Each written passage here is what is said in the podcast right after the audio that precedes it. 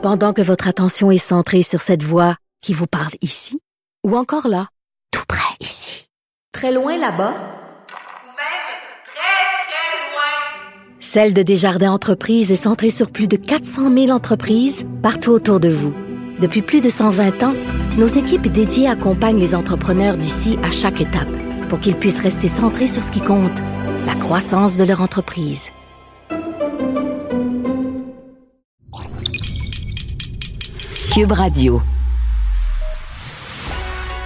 Il manie l'idée, la réflexion, la persuasion, le silence. Mario Dumont. Informé, cultivé, rigoureux. Il n'est jamais à court d'arguments. Mario Dumont. Pour savoir et comprendre. Bonjour tout le monde, bienvenue à Cube Radio. Bien, c'est demain, ça vient d'être annoncé, c'est demain qu'on aura le rapport du juge Rouleau. Hein, vous vous en souvenez, vous vous en souvenez pas?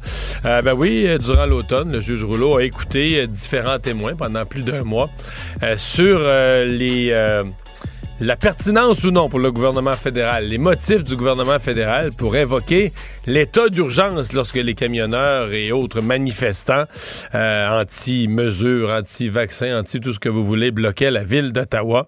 Donc, est-ce que Justin Trudeau avait raison? Est-ce que le recours euh, aux mesures d'urgence a été exagéré, antidémocratique? On se rappelle qu'on avait quand même saisi des comptes de banque, etc. Donc, c'est demain que le juge Rouleau va nous faire connaître ses conclusions. Tout de suite, on rejoint l'équipe de 100% Nouvelles. Regardez LCN. 15h30, c'est le temps d'aller retrouver notre collègue Mario Dumont. Bon après-midi, Mario. Bonjour. Projet de loi sur l'élargissement de l'aide médicale à mourir qui a été déposé aujourd'hui. Alors, le gouvernement Legault veut élargir euh, l'aide médicale à mourir non seulement pour les personnes qui souffrent d'Alzheimer, mais aussi ceux et celles qui sont atteintes d'un d'un handicap grave, incurable. On va te faire entendre aujourd'hui le- l'extrait du ministre de la Sécurité publique, François Bonnardel, qui avait été personnellement touché. Il avait fait un plaidoyer en 2017. Sa mère, à ce moment-là, elle était atteinte d'Alzheimer et il plaidait justement pour l'élargissement de la loi. Écoutons l'ensemble. Je pense qu'aujourd'hui, c'est un point important. Voilà quelques années, euh, si ma mère avait eu cette possibilité, je crois qu'elle aurait signé ce document. Si j'ai cette possibilité, dans les prochaines années, de signer ce document, je le ferai. Mario, dans le fond, ça résume très, très bien la réalité de bien des familles des Québécois qui vivent avec un proche qui souffre, par exemple, de, de la maladie d'Alzheimer. Oui, oui, tout à fait, tout à fait. En fait, il y, a- il y a comme, euh, on pourrait dire, deux sources principales au projet de loi d'aujourd'hui. Euh, L'intervention Mhm. du député ministre maintenant, Bonnardel, et d'autres aussi sur l'Alzheimer. Donc ça, c'est pour la partie consentement anticipé. Puis l'autre partie, Ouais. euh, pour ce qui est de, de laisser tomber le critère de mort imminente, c'est le jugement euh, de, de M. Truchon. Et euh, c'est ça qui avait été... Il y a que Mme Gladue. C'est comme les deux éléments. C'est sur dire qu'à partir de ces deux départs-là, on a fait une nouvelle commission là, de révision de l'aide médicale à mourir qui existait déjà depuis quoi sept ans. Et on arrive donc aux modifications d'aujourd'hui. Dans le cas du consentement euh, préalable, du consentement qu'on définit quelques années avant, c'était, euh, ça a été complexe parce que là, il fallait mettre, il y a tous des éléments de droit. Il y a des garanties de droit au sens de légalement, comment tu fais ça, euh, comment tu désignes une personne, parce que là, tu arrives à demander la mort à un moment où tu ne seras plus capable de donner un consentement libre et éclairé. Donc, à un moment où tu es complètement lucide, tu signes des documents, tu remets à des tierces personnes un pouvoir gigantesque quand même, que quand tu seras rendu dans tel type d'état, puis à ce moment-là, toi, tu Ouais. seras plus, tu seras plus là, là. tu seras plus capable, tu n'auras plus tes facultés pour prendre la décision. D'autres médecins, membres de ta famille, vont, comme on dit, Qui, là, sont- vont, qui ne vont sont peser pas sur sur le le bouton. d'ailleurs.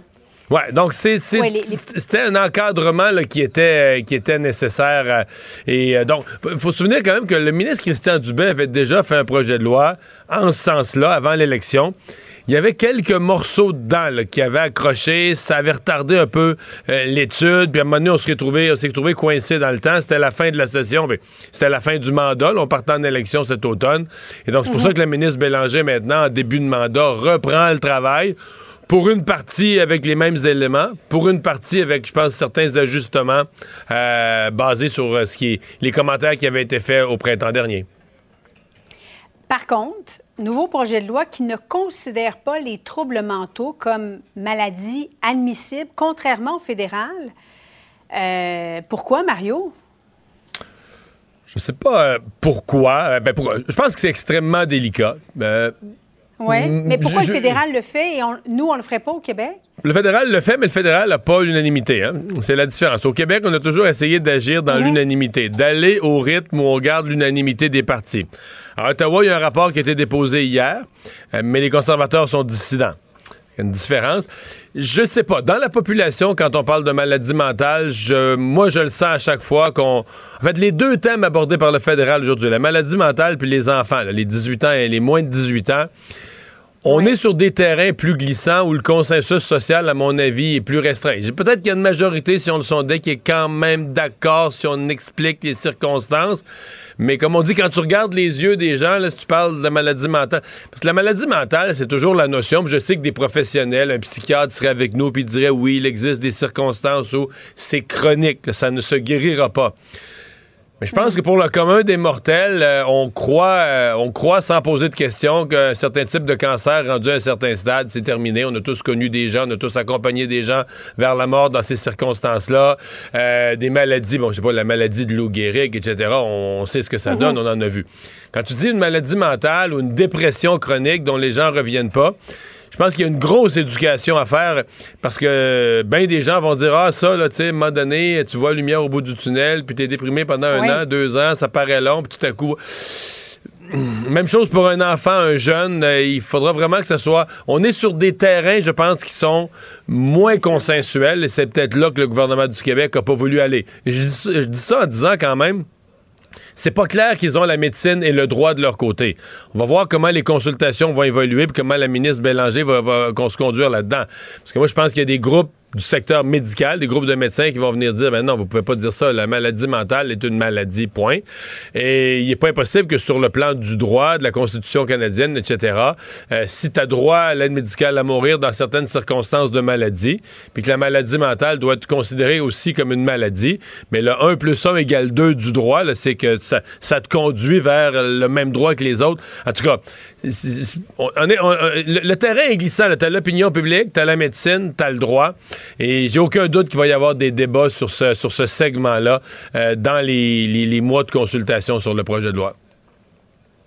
Mario, le ministre de l'Énergie, Pierre Fitzgibbon, qui a tweeté hier concernant la personne qui va succéder la PDG d'Hydro-Québec, Sophie Brochu. Il a dit ceci, il a écrit en fait, il n'y a pas de doute, le prochain PDG d'Hydro-Québec sera un Québécois. Le conseil d'administration a le rôle de recommander des candidatures au conseil des ministres qui va choisir la personne la plus apte à développer la société d'État. Euh, il a été questionné aujourd'hui sur son tweet. On va l'écouter ensemble. La gouvernance, là, c'est très clair. J'ai passé 20 ans de ma vie en gouvernance. Le conseil d'administration, une entité, doit faire un processus, trouver des candidats. Après ça, ben, dans le cas du québec l'actionnaire, c'est le gouvernement. Le gouvernement va décider par un avis. Allez-vous comme essayer de savoir c'est quoi la loi ou pour vous c'est. Bon, je vais aller, mais elle est très épaisse, la loi. Puis donc ça, c'est, ça veut dire que vous allez faire quand? Pardon? Vous allez faire quand lire la loi? Avant ou après la sélection? Ça n'a pas rapport. Hein? bon. Alors, Mario, euh, il n'a pas lu la loi, il la trouve épaisse en termes de volume. Et est-ce que M. Fitzgibbon, c'est le ministre de l'Énergie? Il est clairement en train, de, en train de dire, ben, peu importe la recommandation du conseil d'administration, c'est nous qui allons choisir, c'est pas moi et M. Legault. Est-ce qu'il s'est peinturé dans le coin ou il a tout simplement dit la vérité? En tout cas, sur le fait qu'il n'a pas lu la loi, je pense qu'il a dit la vérité. il aurait pu faire semblant qu'il l'avait lu. Euh, mais euh, sur l'autre bout, tu sais, euh, moi, peut-être d'une ancienne génération, mais moi, dans ma tête, il n'y a aucune forme d'ambiguïté. Là c'est le premier ministre qui choisit, le, président d'Hydro-Québec. Je veux mhm. dire, euh, si Robert Bourassa était encore vivant, puis là, il posait la question, je peux te dire qu'il n'y en aurait pas d'ambiguïté. C'était l'affaire, la décision la plus importante de sa vie, choisir son président d'Hydro-Québec. Mais Mario, est-ce qu'on peut choisir, est-ce que le, PM peut choisir euh, une personne qui n'a pas été recommandée par le conseil d'administration d'Hydro-Québec? C'est une bonne question. Je pense qu'un premier ministre euh, habile, qui fait bien les choses, euh, va s'assurer que le conseil d'administration euh, considère de bonnes candidatures et n'oublie pas en chemin. Mais, mais tu sais, dans le cas présent, c'est que tout est bizarre. Le, départ de Mme Brochu, ce qui fait qu'on surveille ça de cette façon-là, unique, le départ de Mme Brochu, les propos, la personnalité du ministre Fitzgibbon, moi je le dis depuis le début, ce dossier-là, il est, euh, il est compliqué, il est comme, c'est tout, c'est devenu tout un terrain glissant devant le ministre Fitzgibbon. Alors que ses prédécesseurs, ministre de l'Énergie, mettons que le poste d'Hydro était vacant, les ministres de l'Énergie ne se faisaient pas vraiment poser la question. C'est comme tous les journalistes savaient que le premier ministre va s'en choisir un autre, puis avec le conseil d'administration, puis ça va se faire. c'est comme la première fois qu'il y a cette espèce de, d'enquête, vérification, une espèce de suspense, comme dans un film policier, comment ça va se passer, puis qu'est-ce qui va se faire. Mais c'est un peu de la faute du gouvernement c'est de la faute de M. Fitzgibbon, c'est de la faute de, François Legault, c'est de la faute de ne pas avoir réussi. C'est avec Sophie Brochu, comment ça a fini. Ça a créé ce suspense-là. Maintenant, ils sont, euh, ils sont pris avec. ils sont pris dans ce, dans ce film-là.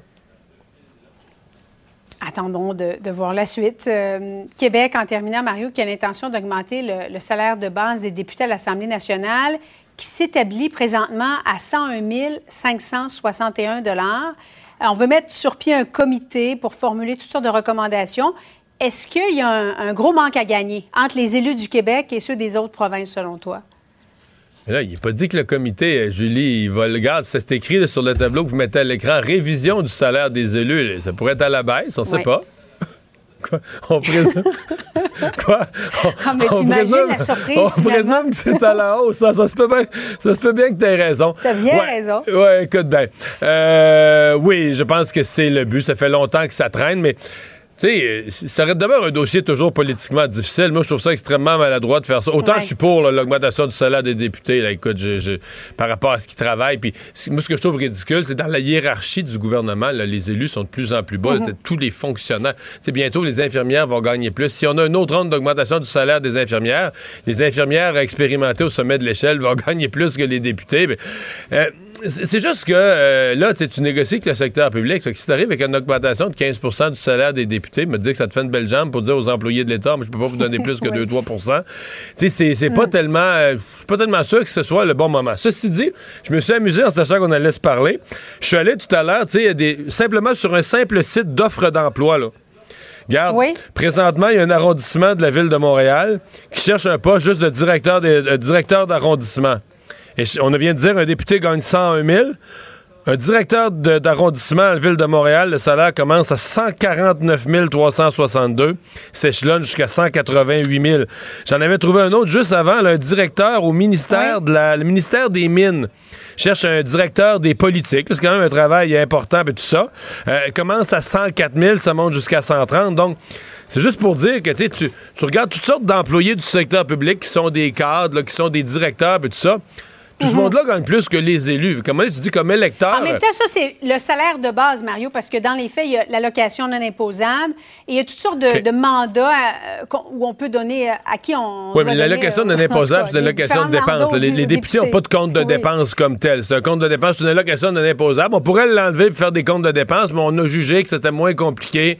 on sait que les députés se promènent, vont dans leur comté, vont manger au restaurant. Fait qu'on donne une allocation plutôt que de gérer mhm. toutes des petites factures et tout ça. Mais euh, globalement, euh, c'est vrai qu'il n'y a, pas beaucoup de députés. L'autre a raison, il n'y a pas beaucoup de députés qui gagnent le salaire de base.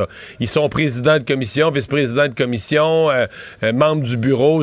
et là, ben, ça donne 10 000. Mais il y en a quand même un certain nombre. Je ne sais pas combien sur 125, mais il y en a quand même un certain nombre qui gagnent le salaire de base. Alors, ah, moi, j'aurais pas de malaise à ce que ce soit revu à la hausse. je veux dire, c'est... Mais en même temps, c'est tout le monde, la politique. T'as des gens qui s'en vont en politique, euh, comme Pierre Fitzgibbon ou d'autres qui gagnaient, je sais pas, qui, étaient, qui jouaient d'un million avant d'entrer en politique. Mm-hmm. Puis t'en as d'autres qui arrivent puis qui gagnaient 38 000 ils se font élire députés, puis autres, tu viens de tripler leur salaire. C'est ça aussi. C'est l'Assemblée des élus euh, du peuple. Il y en a qui baissent leur salaire, il y en a qui l'augmentent, il y en a qui se maintiennent euh, plus ou moins. Mais c'est juste dans la hiérarchie de tout ce qu'on paye au gouvernement. Tu dis, si nous, comme électeurs, on pense que notre vote a un peu d'importance, bien, ceux qu'on élit, on devrait peut-être les remonter un petit peu dans, dans la grille. Là. Merci beaucoup, Mario. Salut. Bon après-midi. Il ne mord pas à l'hameçon des fausses nouvelles. Mario Dumont a de vraies bonnes sources. Savoir et comprendre l'actualité. Alexandre morin villouellette alors, Alexandre, on continue à suivre euh, cette, euh, cette enquête euh, publique sur tout ce qui a entouré le décès des deux petites filles, Romy et Nora, les recherches qui sont faites dans cette région de Lobinière après l'accident d'auto là, avec leur père. Est-ce qu'on aurait pu sauver, est-ce qu'on aurait pu, avec une alerte Amber plus hâtive, etc., sauver ces deux fillettes? Oui, et là, ce matin, c'est la Sûreté du Québec qui a admis aujourd'hui que l'opération qui visait à retrouver les deux petites filles Carpentier et leur père avaient connu des ratés au niveau des communications. Ce qu'on explique, entre autres, c'est que les informations sur lesquelles Martin Carpentier était dans les derniers temps dépressif, qui avait fait des déclarations comme quoi il avait peur de perdre ses filles, entre autres, mais ça s'était pas rendu jusqu'aux oreilles de la lieutenante Annie Thériault, qui, elle, était sur place pour gérer les opérations au lendemain. Et là, 12 heures après l'accident initial, rendu au 9 juillet, c'est là que la lieutenante Thériault, qui témoignait d'ailleurs, a expliqué que finalement, il y a Alexandre Pelletier, qui était le nouveau conjoint de la mère des deux fillettes, qui a appelé, qui a exigé de parler là à partir d'un enquêteur à sa supérieure, qui était Madame Thériault en question. Et là, a pris le téléphone, il a dit, je vais vous dire les vraies affaires, Martin il a perdu beaucoup de poids, il va pas bien au travail, il a des problèmes d'argent, il a peur de perdre la garde de ses enfants, c'est pas facile au niveau du divorce. Et c'est à ce moment-là que l'idée du pire scénario a commencé à grossir puis à faire de plus en plus sa place dans les ouais, oreilles. Parce que je pense que lui, lui, il a dit, je vais vous dire les vraies affaires parce que sa conjointe, son premier réflexe, ça avait été de dire, c'est un bon gars, c'est un bon père, etc. Donc, avait peut-être pas, pas de mauvaise foi, là, mais elle, elle était allée avec euh, un témoignage de premier niveau. Euh, euh, c'est peut-être, peut-être pas fourni aux policiers les éléments récents euh, les plus utiles pour eux qui fassent le, bon, le bon portrait. Mais ce qu'on apprend aujourd'hui, Mario, c'est que Alexandre Pelletier avait rempli une déclaration avec les mêmes propos dans les heures qui ont suivi l'accident. Ça, ça s'est pas et rendu. ça, ça ne s'est jamais rendu. On dit qu'il y avait le document écrit et l'enquêteur au crime grave, François Giguère, c'est lui qui a pris le contrôle de l'enquête vers 8h30 le matin du 9 juillet, a témoigné et a dit qu'il a appris l'existence des documents, tout comme certains de ses collègues, cette semaine, pendant l'enquête du coroner. Il l'avait jamais su jusqu'à aujourd'hui que cette déclaration-là existait. On comprend que c'est assez incroyable, puis c'est le coroner Luc Malouin lui-même qui l'a dit, c'est incroyable que le grand responsable de l'enquête apprenne deux ans après l'existence de telles déclarations. Donc, on commence à voir un peu la lumière sur les problèmes de communication. Et à la Sûreté du Québec, ce qu'on dit, c'est qu'ils reconnaissent il y a des actions qui ont été posées à la suite, là, aux côtés de l'organisation. Il y a des lignes téléphoniques dédiées aux officiers qui ont été mis en place, des appels conférences, tout ça pour éviter l'espèce de cacophonie qui avait eu lieu en juillet 2020 et qui malheureusement a peut-être contribué à la lenteur de la réponse policière dans cette histoire. Mario Dumont. Plus pratique que n'importe quel moteur de recherche. Une source d'information plus fiable que les internets. Pour savoir et comprendre, Mario Dumont. Ah, qu'est-ce qu'il y a de plus beau au Québec que de dire on va aller manger dans un petit restaurant français, un petit bistrot français? Il y aura de la réciproque, les amis, parce que les Français iront manger à la cage. Oui, parce que la Cage Brasserie Sportive vient d'annoncer son entrée sur le territoire français. le président et chef de la direction du groupe Grandio, président de la Cage, Jean Bédard, est avec nous. Monsieur Bédard, bonjour. Bonjour. Bonjour. Bon, euh, c'est quoi le, le, le, projet? On veut envahir la France? Ben, en fait, on veut commencer. Euh, en fait, ça fait longtemps qu'on regarde l'expansion future de la cage parce qu'évidemment, on couvre quand même une bonne partie du territoire québécois. Euh, souvent, les gens disent pourquoi vous n'allez pas aller en Ontario, pourquoi vous n'allez pas aux États-Unis, en Floride et tout ça? Puis moi, ben, j'ai toujours été attiré euh, par la France. On a souvent des demandes de Français depuis longtemps. En fait, je remonte même à là, 25 ans, on avait passé proche d'ouvrir un restaurant à Nantes. Et ça revenait, ça revenait, ça revenait. Puis je dirais que depuis qu'on a repositionné la cage, changé le menu, tout ça, euh, ça s'est intensifié. Puis la France aussi change beaucoup à l'égard euh, de la restauration. Il y a beaucoup de marques nord-américaines qui font leur entrée quand même avec succès. Euh, donc, on attendait le bon partenaire et le bon moment. Euh, donc, le bon partenaire, on l'a rencontré, je dirais, peut-être en 98-99. On souhaitait ouvrir en 2020. On était supposé d'ouvrir en septembre 2020. Puis évidemment, avec tout ce qui s'est passé. Ouais, c'était pas un bon moment pour ouvrir un restaurant. C'est plus, c'est plus une période pour fermer des restaurants qu'en ouvrir. Et euh, par contre, on a reporté ce projet-là. Puis c'est une bâtisse qui est neuve. C'est un projet qui est neuf. Eux autres aussi ont eu des délais de construction. Donc euh, là, on a l'assurance qu'en juin, euh, le- on va être prêt pour ouvrir. Et le premier Euh, ouvre à Bordeaux?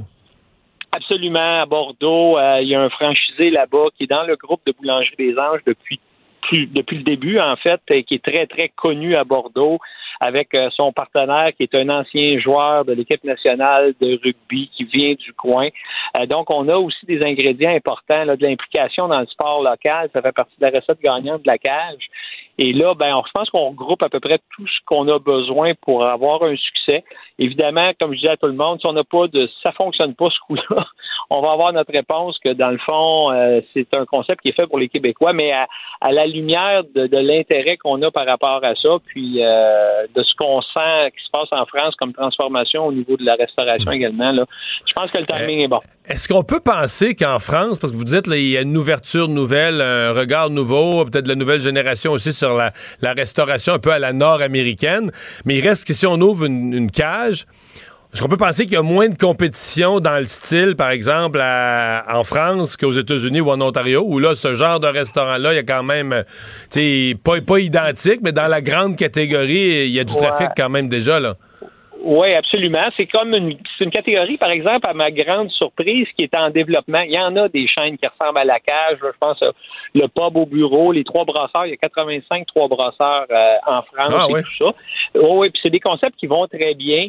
Euh, et euh, c'est pour ça que tu sais, je suis rassuré. Là, j'en ai fait des visites avant de, de- et même, je dirais que une des choses qui m'inquiétait euh, quand on a commencé nos discussions il y a ça trois, quatre, quatre, cinq ans, c'était la culture des, des Français à l'égard de la bière. Parce que nous autres, évidemment, notre concept est également, c'est un de nos piliers, la bière. Puis je dois dire que depuis que je suis retourné après la pandémie, euh, je vois beaucoup, beaucoup de bière. C'est un marché qui est en croissance en France, les microbrasseries et tout ça.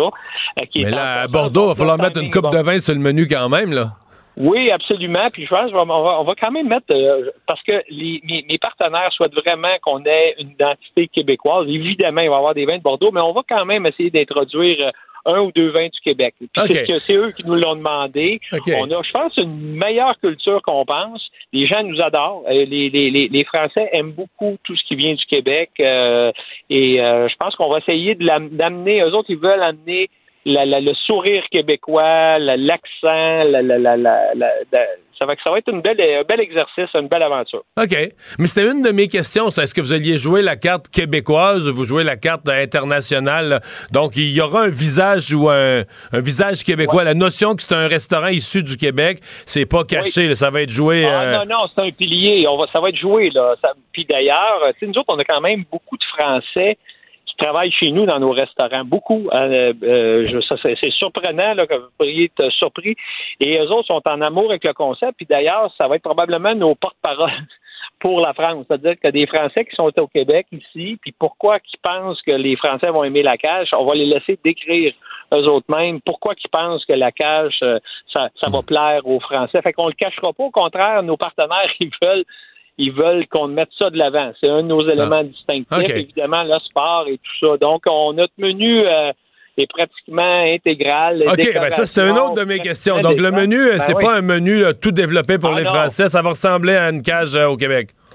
Je dirais 95, 90% du menu. Le- les éléments, je dirais, là, il y a trois segments qu'on a développés, qu'on trouve intéressants, puis qu'on va vraiment même emmener à- au, au Québec. C'est que les planches de charcuterie sont très populaires là-bas. Des affaires qui se partagent et tout ça. La carte de dessert, évidemment, eux, ils ont beaucoup de desserts sur leur carte habituellement. Nous, on est assez limité au niveau de l'offre. Euh, puis euh, il y a également euh, la poutine, ben eux autres, c'est un mec québécois typique qui aimerait ça qu'on l'explose, puis le magret de canard. Ça a l'air que si t'as pas un magret de canard au menu d'un restaurant. OK, mais outre, quelques nuances comme ça, on sent, c'est Ouais. le même menu. Ouais, ouais. Ah oui, c'est le même menu, le même goût, à peu près. Hmm. On a fait des tests. Ça, ça fait trois, quatre fois que mes équipes d'opération passent du temps là-bas à trouver les bons fournisseurs. Puis euh, c'est pas si facile que ça. Tu sais, euh, nos- recettes, exemple, une mayonnaise, puis tu fais toutes tes sauces avec ça, mais si la mayonnaise à la base, elle goûte pas le même mayonnaise que notre mayonnaise ici. Il faut la trouver, cette mayonnaise-là, en premier. Ouais. Après ça, développer des recettes. Mais je, j'ai été très satisfait des derniers tests qu'on a passés. Là, il y a de ça un mois là-bas. Euh, c'est vraiment le Blitzburger, c'est un Blitzburger. Puis là-bas, on va vendre des wings. On vendra pas des ailes parce que les ailes, ils savent pas c'est quoi. Ah, ça, ça m'énerve. ah. Ouais, c'est c'est c'est particulier parce que j'ai essayé chez un compétiteur à commander des ailes puis il comprenait pas le serveur. Ah, des wings. Ouais, je le sais, je l'ai vécu. Je suis rentré dans un hôtel, j'ai demandé s'il y avait un stationnement, puis le gars me regardait comme si j'étais un extraterrestre, puis il me dit "Ah, monsieur cherche du parking." Ah, c'est ça, exactement. Ça me fatigue, mais bon, bon, bon, on n'est pas là pour parler de, de, de ça. Euh, le, le but et le rêve, euh, mettons, je- le but, le rêve, parlons en rêve, euh, c'est quoi? C'est 5, 10, 15, 20, 30? Et C'est gros quand même la France, là. Euh, combien Ben, de, de cash on pourrait avoir un jour? Ben, en fait, mon, mon partenaire français, lui, ce qu'il se dit, c'est que s'il y en a 40 au Québec avec 8 millions d'habitants, on Ça a donne 63 400. millions d'habitants. Euh, Peut-être qu'on n'aura pas le même taux de pénétration, mais il y a quand même beaucoup de monde en France. Euh, juste vous donner une idée, Trois Brasseurs, qui est un très beau concept, il y en a 85 en France. Fait que, tu sais, s'il y a 85 Trois Brasseurs en France, euh, en tout cas, on peut sûrement se rendre à la moitié pour commencer parce qu'on est euh, on est raisonnable. Mais il y, a, il y a des gros marchés, il y a beaucoup de monde. Les gens sortent beaucoup en France au restaurant également. Donc, euh, là, sur les écrans, là, sur les écrans, c'est pas du hockey, là. Écoutez, euh, les Français, ils veulent du sport. Ils veulent amener le sport nord-américain aux Français. Fait qu'eux autres, le hockey, le basket, le football américain, ils vont en mettre. C'est-à-dire, c'est sûr qu'évidemment, euh, la Bordeaux, quand on va jouer le- les, les équipes de Bordeaux, soit au rugby, soit au soccer, évidemment, ça va être là. Mais eux autres, ils veulent que les Français, quand ils vont venir chez nous, se sentent au Québec. Fait que, euh, ils vont probablement, sur certaines télés, diffuser des matchs de hockey, euh, des, des problèmes, évidemment, de décalage horaire, puis d'heure, puis tout Ouais, ça. c'est ça. Mais ils veulent qu'on donne un- un- une touche euh, de, de, de, de la cage du Québec euh, jusque dans les écrans. OK. Donc, euh, là, avant d'arriver à 85 ou 200 cages, euh, la première, Bordeaux, euh, fond, le sens de ma question, c'est est-ce que Bordeaux a fait une expérience de six mois, un an pour bien Ouais, voir ou est-ce que. OK. Puis là, il n'y a, a, pas- y a pas de deuxième tout de suite. Après ça, on aura Ben, un plan en fait, on a d'expérience. des sites, on a des sites, euh, des secteurs qu'on a regardés parce qu'en fait, mon partenaire, Boulangerie Ange, leur siège social est à Aix-en-Provence. Euh, on a des sites déjà qu'on a regardés, puis ça serait plus facile pour eux, évidemment, pour avoir un restaurant là. Il y a Nantes également qui a été regardé. Lille, qui est au nord de la France, près de la Belgique, a une culture très bière, euh, sport également. Fait que c'est des, des secteurs qu'on a gar- regardés de façon préliminaire, mais évidemment, on va s'assurer que le restaurant de Bordeaux fonctionne bien. Puis après ça, ben c'est une belle, c'est une belle. c'est- J'ai vraiment des bons partenaires. Je peux vous dire des gens sérieux, Mais- des gens qui partagent notre culture. Et ils font pas ça juste pour un restaurant, ça c'est sûr. Mais c'est un coup de cœur à donner. C'est un sacrifice pour le président de Ah la ouais. cage d'être obligé d'aller Ah, à ben, Bordeaux. D'être obligé ben, d'aller à c'est Bordeaux, toi que- et moi, là. C'est ça, exactement. pas drôle. C'est rendu. Moi, là, je m'occupe du développement international là, avec le nouveau groupe, puis, euh, Ben ouais. puis tout ça, puis je suis obligé de s'occuper de ces dossiers-là. C'est- Pogné c'est pour, aller à, Bordeaux à tout bout de champ. mais Qu'est-ce que tu veux? La vie est dure. Faut travailler. Ouais, on doit. D'ailleurs, on va aller annoncer, on va aller être reçu à Paris, à la Maison du Québec à Paris Oh. le 28 février, euh, parce que les autres, ils veulent souligner également. Bon, la nouvelle est sortie ici. On va aller là-bas, évidemment, pour parler aussi euh, aux, aux médias, puis euh, on va être reçu bien. Je pense que c'est un- une belle. C'est un beau signal euh, tu sais, de, de- de collaboration. euh, puis euh, je pense que ça va peut-être nous amener vers d'autres choses pas mal intéressantes. là. Jean Bédard, merci beaucoup. Bonne chance. Merci. Au revoir. Bonne fin de journée. Merci. Au revoir. Économie, finance, affaires, entrepreneuriat. Francis Gosselin. Bonjour, Francis. Salut Mario. Alors, le gouverneur de la Banque du Canada qui s'est exprimé aujourd'hui euh, au Parlement. Oui, effectivement. Puis euh, il, il n'en démarre pas, le monsieur Maclem, là, avec cette espèce de d'épée de Damoclès là, qui fait peser sur l'économie euh, canadienne et, et les, euh, et, et les, euh, les, les différents budgets là, des, des, des citoyens, euh, en, en indiquant que en fait pour lui là, rien n'est gagné et donc finalement que la pause qui avait été décrétée le 25 janvier là, euh, n'est pas n'est pas contraignante en fait pour pour lui ou pour la Banque du Canada. Euh, donc on rappelle. Mais il a été contradictoire. y Moi, j'ai vu, j'ai vu des bouts. de- Il y a un moment où il a dit, ouais, Ouais. ouais, la pause, c'est la pause, puis on est confiant, puis qu'à la fin de l'année, l'inflation va être à 3% pour pogner notre 2% l'année prochaine. Puis là, quand il a été questionné par des députés, il a dit, ben là, si l'inflation baisse pas, c'est sûr que... J'ai l'impression qu'il a soufflé un peu le chaud et le froid, là. Effectivement, mais tout ça pour dire, c'est aussi un peu contradictoire, Mario, avec ce qui avait été, euh, ce, qui, est ressorti de l'analyse des notes, là, des minutes, comme on les appelle, euh, de la rencontre du 25 janvier, là, dont on avait parlé la semaine dernière, où clairement, M. Maclem, au, sein même du comité qui détermine euh, la, la, la, les, taux, là, n'a pas, il y avait à peu près moitié-moitié des, des, individus présents qui, qui, souhaitaient cette, dernière hausse et d'autres qui souhaitaient un gel, comme ça avait été indiqué également dans les minutes, là, il y a toujours un effet de décalage. Et donc, encore une fois, M. Maclem semble un peu incertain sur la, la, voie à adopter. C'est sûr que la publication des chiffres de l'inflation aux États-Unis la ben, semaine dernière... J'allais te poser la question, est-ce qu'il peut être secoué? Ou même les chiffres d'hier. Hier, il y a d'autres chiffres sur l'inflation plus détaillés. Euh, c'est comme si ça pointe plus dans la bonne direction tout à coup, au point où les Américains, là, tout, tout le monde est reparti à paniquer, que les taux vont repartir à monter, puis que la guerre à l'inflation est pas finie. Puis la panique est reprise aux États-Unis, là. Effectivement, puis on voit que ça a un impact négatif sur les marchés boursiers également. Euh, au Canada, Mario, le, prochaine, euh, la prochaine publication des chiffres par Statistique Canada va se faire le 21 février, donc mardi prochain qui est aussi la date de mon oh. anniversaire. Oh! Euh, et donc, euh, j'ai très hâte. Ça va être comme un cadeau de fête de Statistique Canada. On va mettre ça dans l'agenda, 21 février, bonne fête. non, non. C'était juste une blague. Euh, mais tout ça pour dire que donc on va euh, on, on va euh, on va suivre ça avec beaucoup d'intérêt la publication mardi prochain des données canadiennes. Ça va nous permettre de déterminer si M. Macklin, comme tu dis, était plutôt irait plutôt du côté de la précaution en se gardant des degrés de liberté ou si vraiment il a l'intention de resserrer encore davantage la politique monétaire. La grande majorité des analystes, économistes et autres experts, Mario, préconisent ou en fait envisagent plutôt une diminution du taux directeur d'ici la fin 2023 au début 2024 ce serait très étonnant. encore une fois, M. Macklem, comme tu dis, euh, souffle le chaud et le froid. Euh, et, donc, euh, je pense un peu aussi pour garder l'attention sur le comportement et la psychologie des consommateurs et qu'on ne reparte pas évidemment dans cette ruée vers la consommation de sitôt. Francis, les hausses de taxes municipales ont été assez salées dans plusieurs régions, plusieurs municipalités du Québec. Euh, et, et, dans, des petites municipalités où, évidemment, vu qu'il y a un moins grand nombre d'individus pour euh, hausser les bras, peut-être que ça a été moins visible, mais on parle de, de, de régions là, comme euh, Saint-Lin-Laurentide, la Macasa, etc., des hausses, là, Mario, qui peuvent parfois dépasser le 20% en une seule année. Euh, ça fait mal, évidemment. C'est souvent, évidemment, des, des régions où le salaire moyen est moins élevé, la valeur des propriétés également. Des augmentations de cette ampleur-là, ça peut faire mal, puis même euh, mettre en péril la détention d'une propriété par son propriétaire légitime. Euh, ça a été évidemment là, dans plusieurs municipalités, il y a eu même des protestations, des manifestations, mais tu sais à coup de quelques centaines de personnes. Donc ça fait pas toujours la page couverture du journal de Montréal ou de la presse, mais mais ça reste que c'est de nombreux citoyens là, qui quelques mois à peine après les dernières élections municipales se posent des questions sur la légitimité du processus qui mène à adopter des augmentations de cet ordre-là.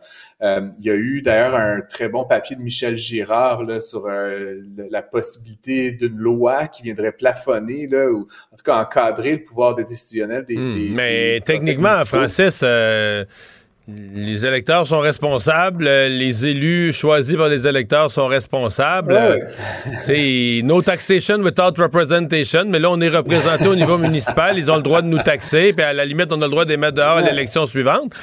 Euh, bon, est-ce que c'est la, question qui se pose, c'est est-ce que les municipalités là, ils sont, sont, sont trop euh, menottées là, face des fois des augmentations de dépenses? Parce que tu sais, moi, j'ai vu des exemples comme député. À un moment donné, le gouvernement, lui, il arrive à un incendie à quelque part, une tragédie.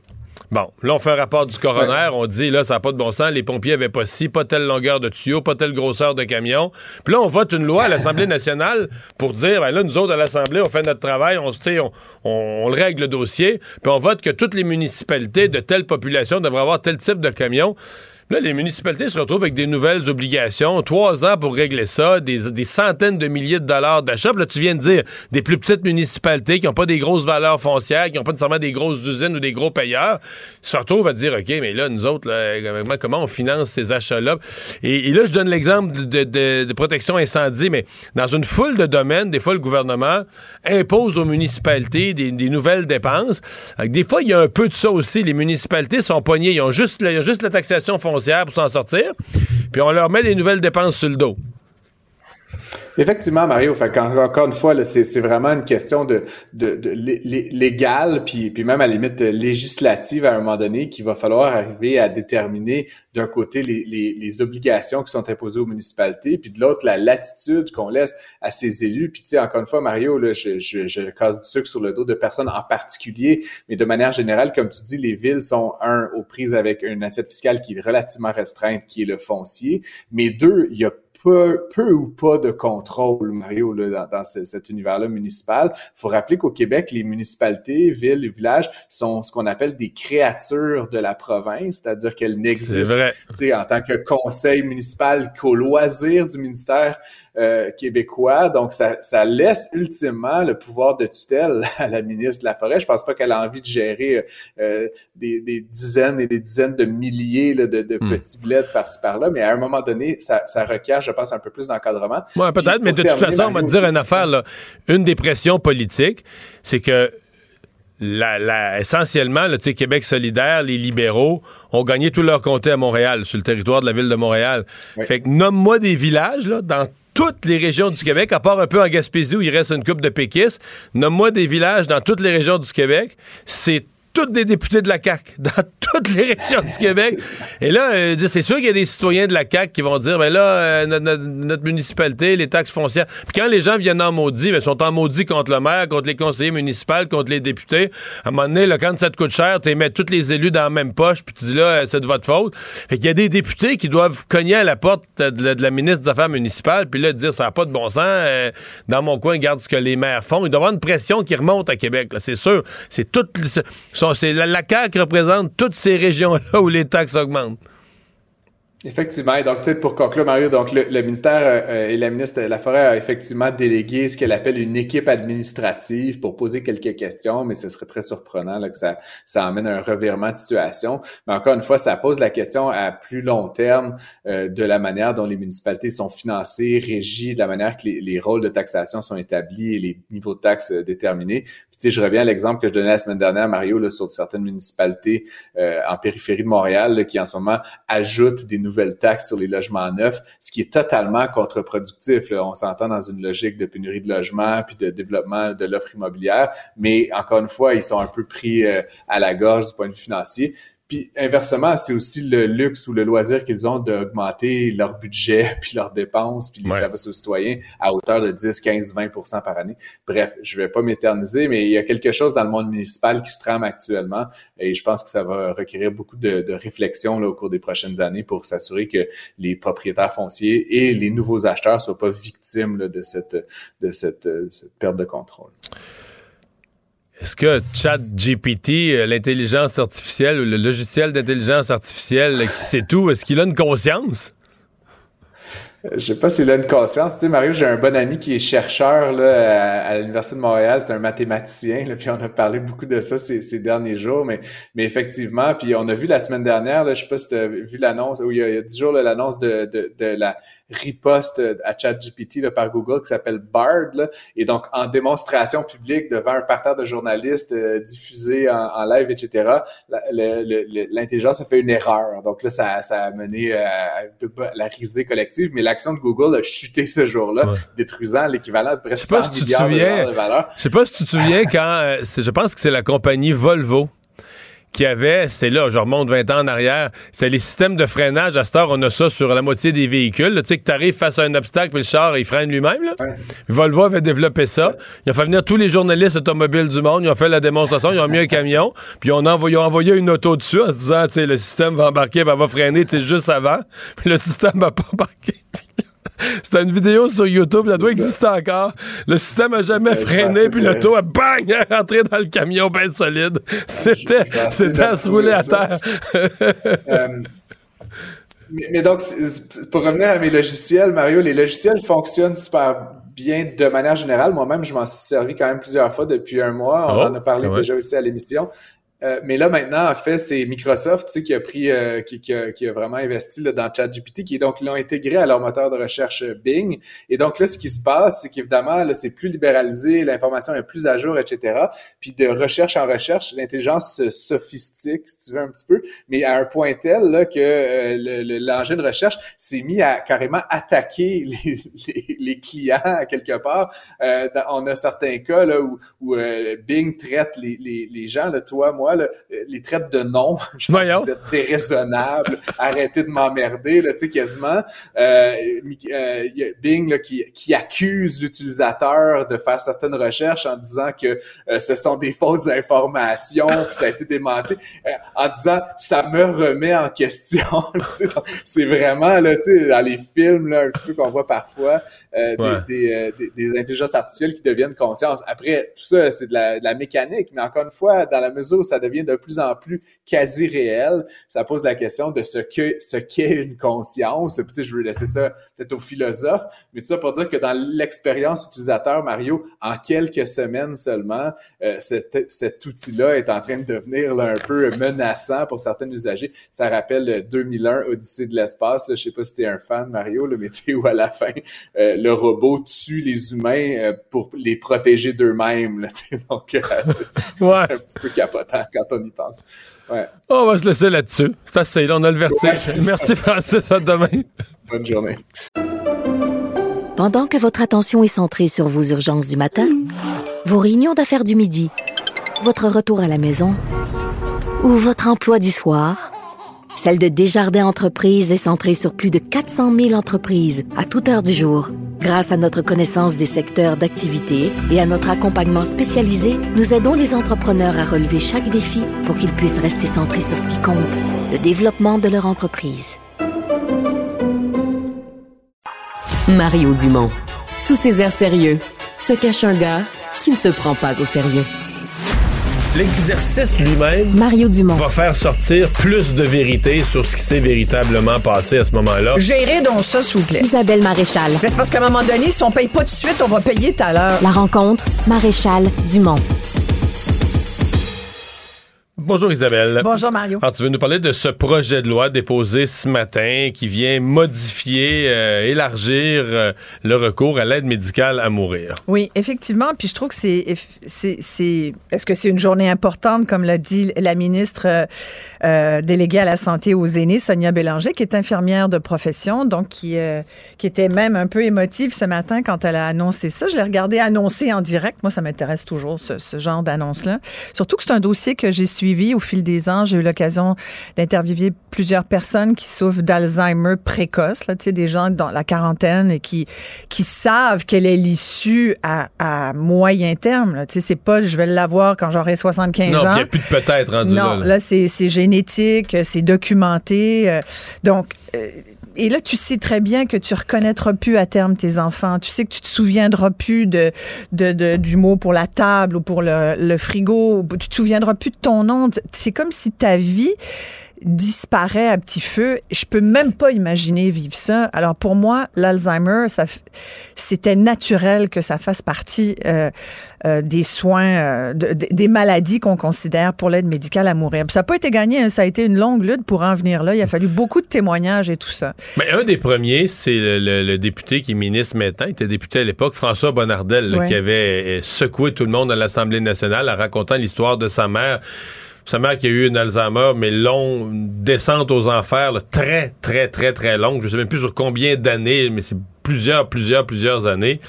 Et euh, qui a toujours dit que sa mère aurait souhaité ça, là, que quand Ouais. elle était consciente, euh, elle aurait souhaité pouvoir justement faire cette espèce de demande de consentement anticipé, là, de consentement préalable, de dire quand je vais arriver à tel point, euh, voici ce que je souhaiterais, et qui va être possible, ben, en Voilà. advenant que le projet de loi soit adopté. Là. Oui, puis je pense que ça va l'être, même si, bon, à peu près tout le monde, là, les oppositions ont demandé qu'il y ait des- une commission, en tout cas qui est... Qui est Des consultations, c'est normal aussi. consultations, c'est tout à fait normal, même si je dirais quand même qu'on on- on l'a fait, la grande consultation. Il y en, Oui. a, il y en a eu, il y a, il y a quand Mais- même eu pas mal on- de monde qui sont allés donner Oui, leur on opinion l'habitude de dire que quand même sur le mot à mot, une fois que le projet de loi est Oui. écrit mot à mot, les gens, même si tu t'es prononcé avant, tu as, fait une demande générale sur ce que tu souhaiterais. Oui. Quand tu vois le mot à mot du projet de loi, tu peux avoir des points très précis. Tout à fait. Et là, il y en a. Des suggestions. Il y en a et j'avoue que j'a- j'adorerais participer à ces consultations parce que autant j'étais contente de cette annonce-là pour tous les gens qui souffrent, puis je pourrais rajouter, je parlais d'Alzheimer, mais tu sais, on dit qu'il y a un Québécois sur deux qui va éventuellement mourir du cancer, ce qui est énorme. Et il y a des cancers extrêmement douloureux. Il y en a qui sont très, très, très, très lourds à porter. Je pense que le cancer en général est lourd à porter pour la personne qui est atteinte, mais pour les proches aussi, qui savent pas comment faire non plus. Puis le cancer, c'est une, une fatalité aussi. Mais je souvent, pense que présentement, dans les milliers de personnes qui réclament l'aide médicale à mourir, le cancer est très majoritaire. Je pense Ah que, ouais. Parce que c'est des gens, justement, qui restent euh, conscients jusqu'à la fin. Donc, fait. ils sont capables, tu sais, ils, ils ont- ils sont capables de faire la demande de, de- de plein gré, de plein consentement jusqu'à, jusqu'aux dernières semaines. Donc, ça, j'ai l'impression- je sais pas c'est quoi ce pourcentage, mais je pense que présentement, il y a un pourcentage quand même élevé que ce sont des cas de cancer. Oui, et, et tu vois, j'ai été étonnée du pourcentage de Québécois qui ont eu de, de décès au Québec par aide médicale à mourir. C'est 7% des décès. Ouais, ça, va je- être, ça, va être, ça va être 7 cette année, Oui. présentement. C'était 5, là, ça, ça va vite. C'était 3 il y a 3 ans, c'était 5 l'année passée. Puis là, on dit l'année en cours, là, qui se finit le 31 mars, on va être rendu à 7. Moi, je trouve ça beaucoup. Je sais pas, toi, qu'est-ce que t'en Ben, penses? moi, je trouve que c'est Moi, je beaucoup. trouvais que c'était beaucoup. Tu, dis 93 des, oui, des gens avec, les- avec mais- les élargissements d'aujourd'hui, on peut penser en que ça va plus. continuer à augmenter, Ouais. oui. Mais là, je te disais que, que je, je- à la rigueur, je trouve ça aussi normal qu'il y ait des consultations, surtout parce qu'il y a des points sur lesquels il va falloir quand même s'expliquer. Et il y en a un qui m'a fait réagir ce matin, entre autres quand j'entendais l'annonce de, cette, de ce projet de loi 11 sur l'aide médicale à mourir et l'accès. C'est que la ministre a dit une phrase qui m'a vraiment, vraiment troublée. Elle a dit, évidemment, c'est pour toute maladie dégénérative, mais elle a dit, ça exclut complètement les euh, troubles mentaux. Le trouble mental n'est pas une maladie. Et ça, écoute, je me disais, oh non, je trouve ça dommage qu'elle ait prononcé cette phrase, puis je pense que ça a fait réagir, entre autres, le Collège des médecins, certains médecins qui sont spécialistes, entre autres, qui le disent. La position du collège là-dessus est, documentée. Eux, ils estiment que ça devrait inclure certains troubles euh, mentaux. Et le problème de dire un trouble mental n'est pas une maladie, c'est un débat, là, ça fait longtemps. Est-ce que c'est un problème de santé mentale? C'est un, c'est une maladie? C'est étonnant qu'on a mal. On a mal aux genoux, c'est une, une maladie. On a mal au cœur, c'est une maladie. Mais quand ça vient au cerveau et, et, au- et à la santé mentale, c'est, écoute, je cherche l'autre mot qui pourrait être un synonyme de ça, mais quand on a des enjeux avec notre santé mentale, notre bien-être mental, on considère pas ça comme une maladie. Et je trouve ça déplorable. Pourquoi? Parce que on a tellement de problèmes à avoir des soins comme il se doit. euh, en, en santé mentale, je trouve le fait de dire ce n'est pas une maladie, ça vient encore faire reculer Mais je toute pas la s'il fallait cause. l'inter- l'interpréter comme ce n'est pas une maladie au sens, pas, c'est pas que c'est pas une maladie en général dans la C'est pas une maladie, c'est pas une maladie. Elle C'est l'a pas une maladie, oui, mais c'est dans une loi sur l'aide médicale à mourir. C'est pas une maladie au sens de l'aide médicale à mourir parce qu'on veut pas ouvrir à ça. Mais le problème, c'est que ça vient appuyer sur le tabou déjà existant. Tu sais, va voir un médecin. C'est pas tout le monde qui est, qui est d'accord que c'est un problème de, de tu sais, si t'es déprimé, si tu si as des, des problèmes d'anxiété, c'est pas tous les médecins qui vont avoir cette ouverture puis considérer que tu as un, problème de santé mentale qui mérite d'être traité. Ou alors ils vont être un petit peu trop rapides sur la gâchette puis ils vont te donner des, des, des antidépresseurs parce que je pense qu'on sincèrement quand tu vois le nombre de pilules que les gens gobent au Québec, tu te dis voyons ça se peut pas. Donc au- autant on, a les deux extrêmes au Québec, mais on dirait qu'on n'a pas tout à fait accès à des soins adéquats à la personne. Tu sais, je, je, connais assez, je connais assez de gens qui en ce moment sont dans le réseau, euh, soit euh, à Douglas ou ailleurs, de tous les âges, qui ont des expériences très différentes par rapport à leurs soins.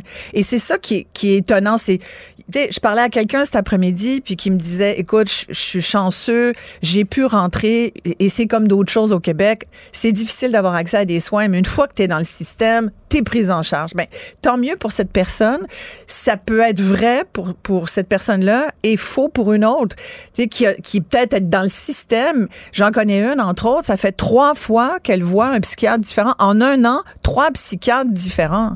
La dernière fois qu'elle l'a vu, le psychiatre est un nouveau psychiatre elle l'a vu 15 minutes et il lui a prescrit un antipsychotique parce que cette personne-là disait qu'elle avait des, des, des, elle n'entendait pas des voix, là. elle avait juste euh, tout le temps une espèce d'anxiété, qu'elle se faisait des scénarios. Et bon, ben des sphères des scénarios de peur, ça, ça existe. tu peux avoir euh, grandi dans un milieu en hypervigilance et toujours voir le pire. Est-ce que ça mérite que tu prennes des antipsychotiques? Tu sais, je pense qu'on il y aurait peut-être moyen de parler plus longtemps, de faire, une évaluation plus solide de certains cas. Alors, oui, tout n'est pas un trouble mental, mais de dire que le trouble mental n'est pas une maladie, je trouve que ça vient pas aider ceux qui en souffrent vraiment et qui auraient besoin de soins, puis qui arrivent au triage à l'hôpital, puis qu'on revire de bord parce qu'on dit, ben là, c'est pas une maladie, là. Sais? Écoute, combien, encore, je connais quelqu'un qui récemment s'est fait dire, avez-vous des pensées suicidaires? Ben là, si vous avez envie de vous tuer, allez à l'urgence, faites le 911. Bête de même, t'as envie de dire. Hé, l'empathie, quand t'es passé, il l'a pas pogné, visiblement. Ça se peut pas, ça. Tu peux pas parler comme ça à des gens. D'abord, il faut, dans le ton, avoir un ton adéquat, puis il faut aussi se mettre à la place de l'autre. C'est ça, l'empathie. Tu te mets à la place de l'autre.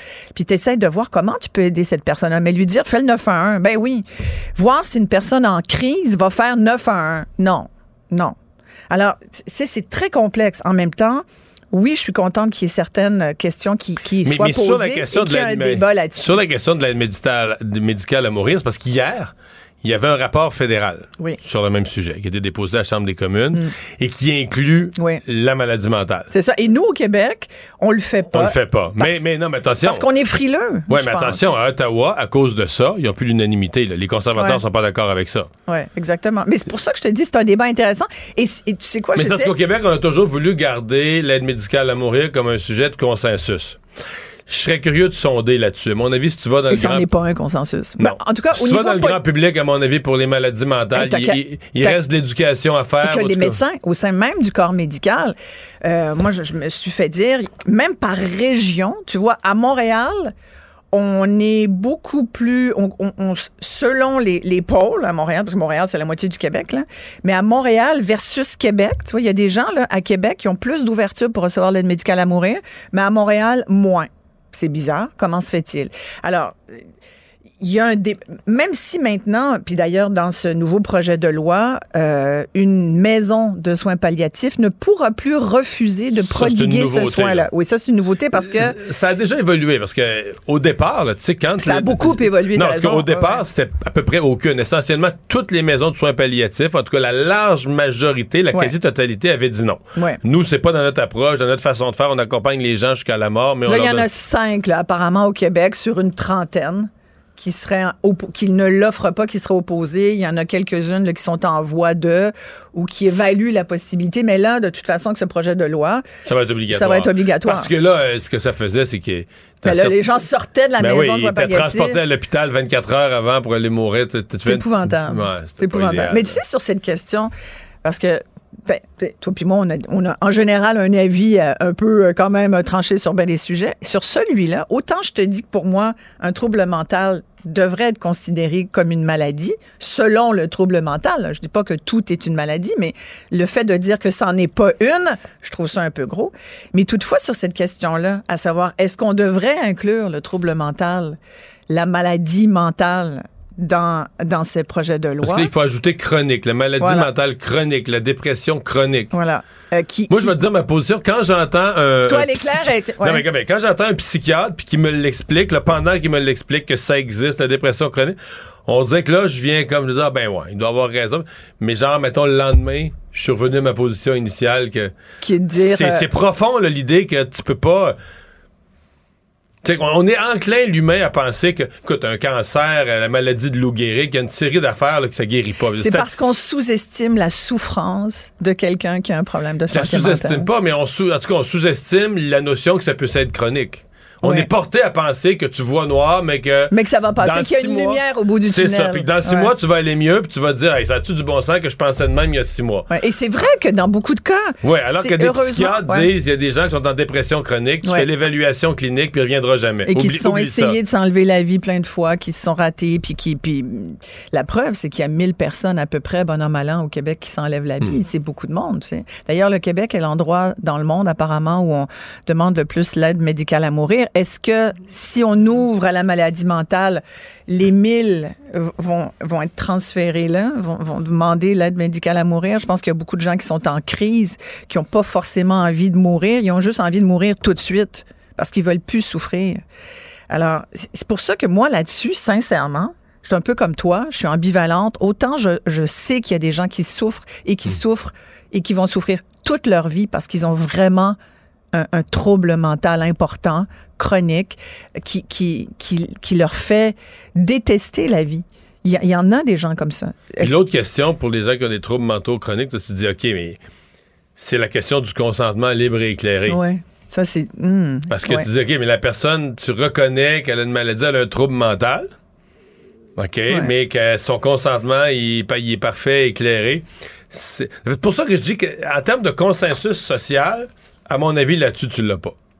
Tu l'auras peut-être associé. Ouais. Ben, peut-être qu'on l'aura un jour, qu'il y a une éducation à faire par les psychiatres à expliquer et réexpliquer. Puis, tu sais, les choses évoluent, mais présentement, c'est c'est probablement pour ça que le gouvernement du Québec n'a pas voulu y aller. Et il faudra mettre des balises. Et il y en aura des balises parce que c'est pas non plus. euh, ce sera pas un bar ouvert non plus. Là. Admettons qu'on mette le trouble mental comme maladie. Hmm. Mais là, là. la question, c'est que si le fédéral le met, Mais là, ça va être. Ouais. Là, le Québec fait partie du Canada, le Ouais. Québec le met pas. Mm. Est-ce que tu vas avoir des patients Qui vont québécois partir d'ici, qui vont aller en Ontario? ou qui vont tout simplement réclamer devant les tribunaux de dire Ouais. Hey, moi j'habite au Canada, j'y ai droit. Donc c'est pas c'est pas terminé tout ça. Isabelle, merci. Merci. À demain.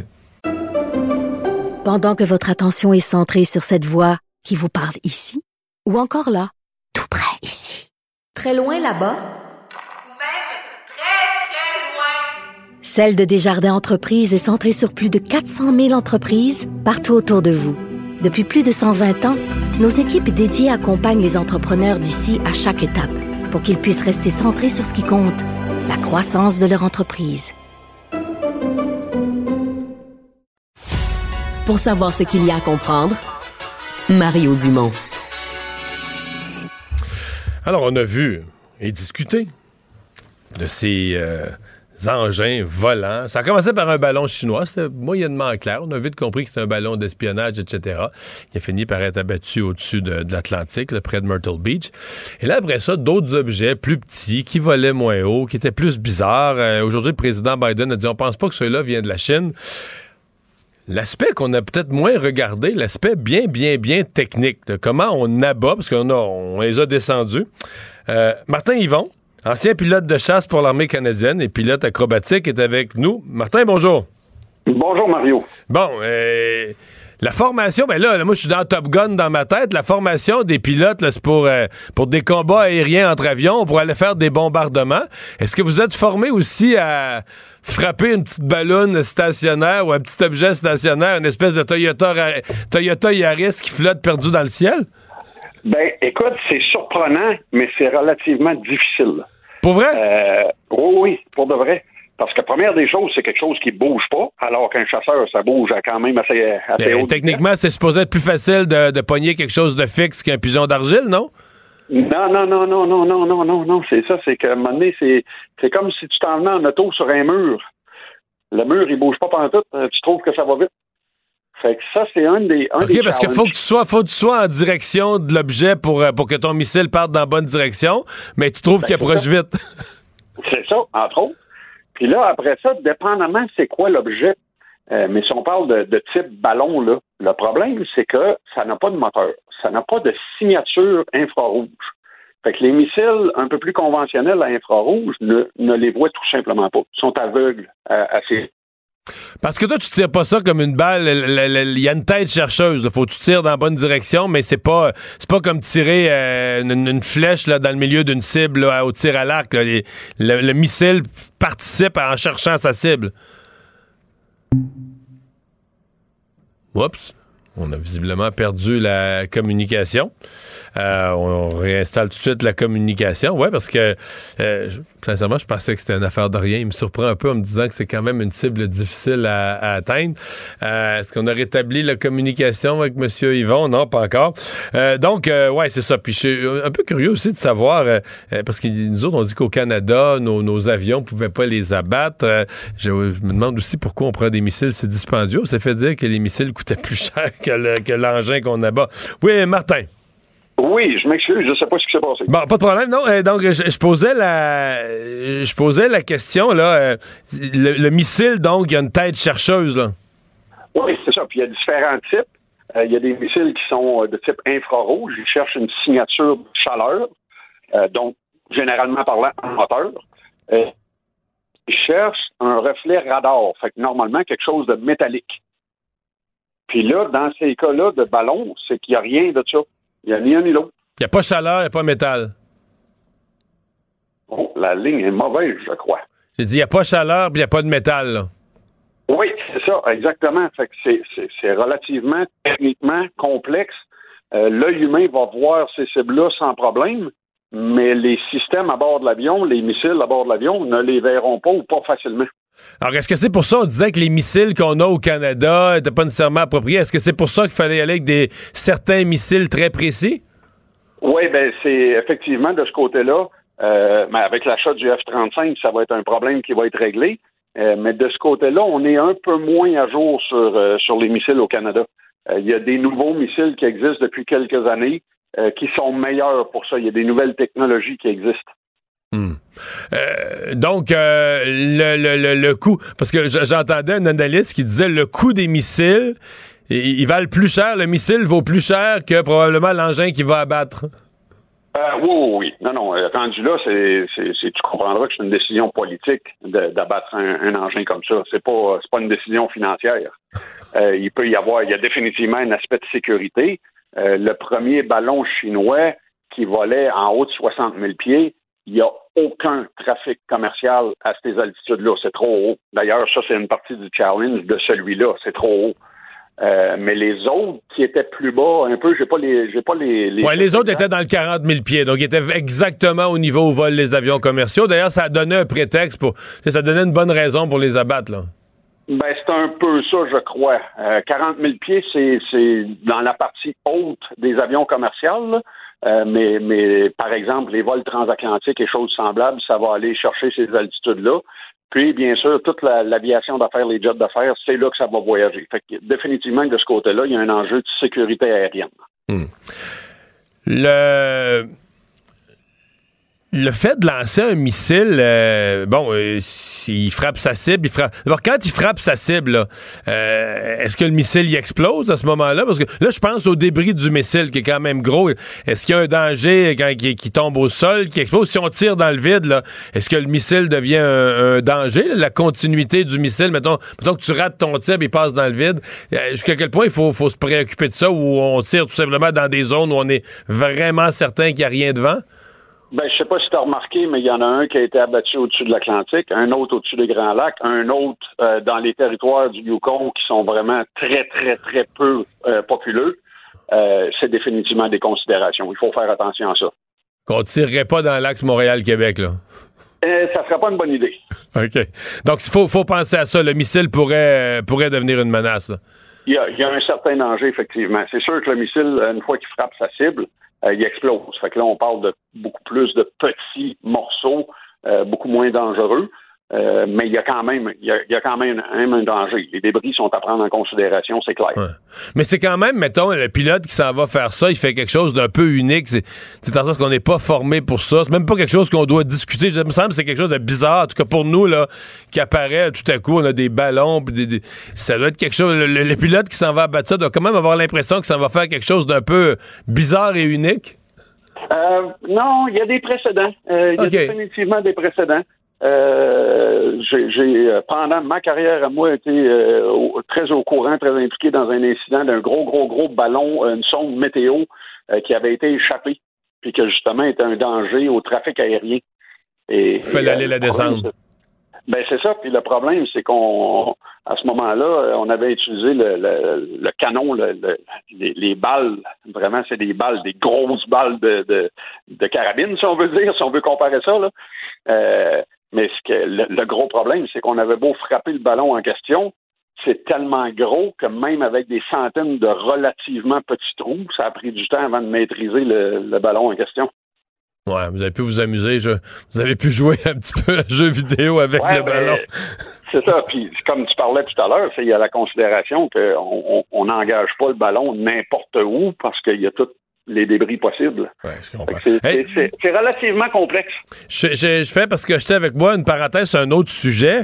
Euh, euh, Aujourd'hui et avant hier, donc deux fois en trois jours, on nous a dit que des avions euh, russes étaient venus le lécher l'espace aérien de NORAD au- à la frontière de l'Alaska.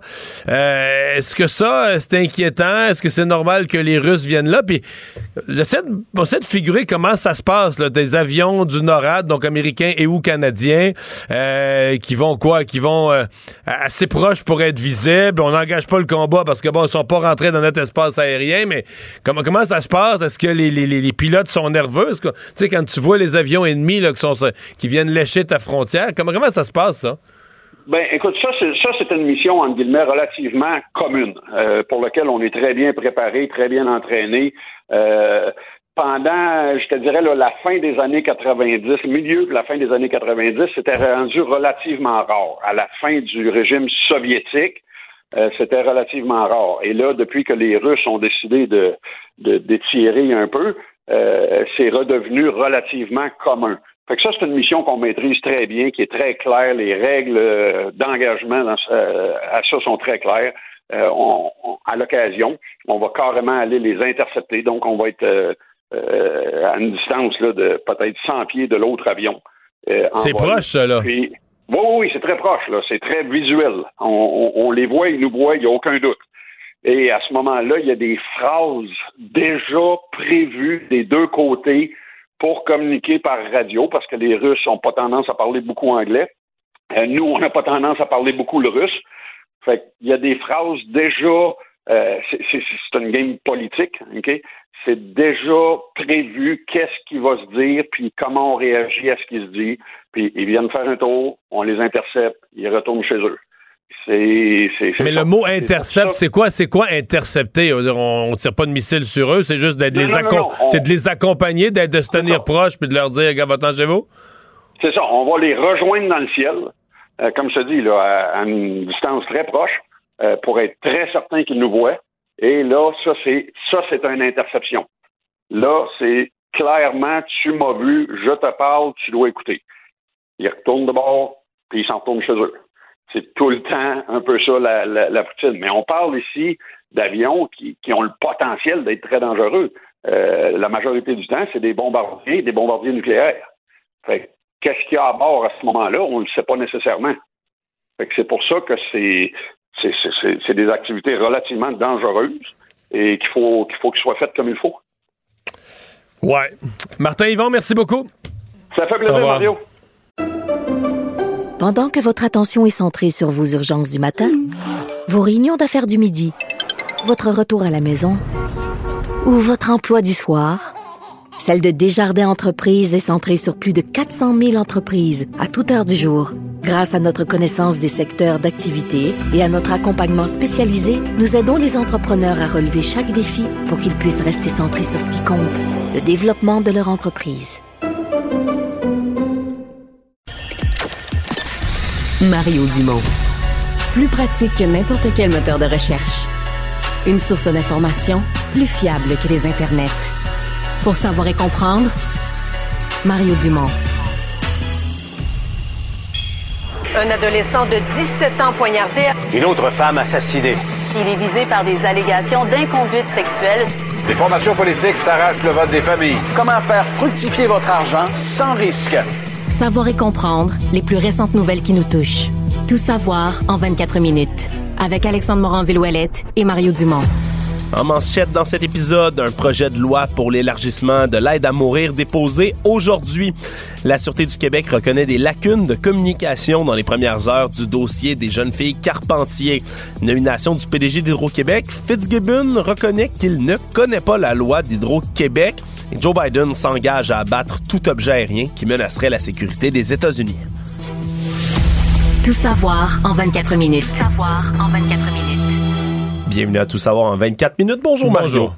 Alors ce matin, c'est fait et déposé par la nouvelle ministre des Aînés qu'on apprend euh, tout nouvellement à connaître, Sonia Bélanger. Projet de loi qui élargit l'aide médicale à mourir, qui va également forcer les maisons de soins palliatifs à offrir désormais ce service de fin de vie, tout en autorisant du même coup les infirmières praticiennes spécialisées d'administrer donc le soin de fin de vie. Fait qu'on élargit de deux façons. On élargit qui y a droit, puis on élargit euh, qui et où peut l'offrir. Exact, parce que quand on dit qui a droit, c'est que les gens là qui ont euh, qui deviennent inaptes par une maladie, par exemple les gens qui souffrent d'Alzheimer, pourront donner consentement d'avance contre ces maladies qui sont incurables et qui vont souvent dégénérer à un tel moment dans la maladie. Je souhaite qu'on mette un terme à ma vie. Tout ça avec toute une procédure, une personne désignée, un médecin désigné, tout un encadrement, parce qu'évidemment le jour euh, le jour venu la personne malade est plus là, là. elle peut plus, elle a plus de conscience, elle peut Et pas donner un consentement ouais. éclairé. Là. Exactement. Puis on, on se comprend, Mario, c'est pas aussi simple que bon, le, le jour où je me souviens plus du nom de mon petit-fils, euh, hop, euh, je passe dans le Non, tordeur. il faut décrire des Exact. phases, des stades de la maladie. Non, non, c'est, c'est, c'est quelque chose. Oui, exact. Et donc, on peut parler de stade de la maladie plus précisément lorsqu'on va pouvoir euh, mettre fin à nos jours. Et comme je dis, mais c'est les médecins euh, seront plus les seuls à pouvoir administrer donc ce traitement.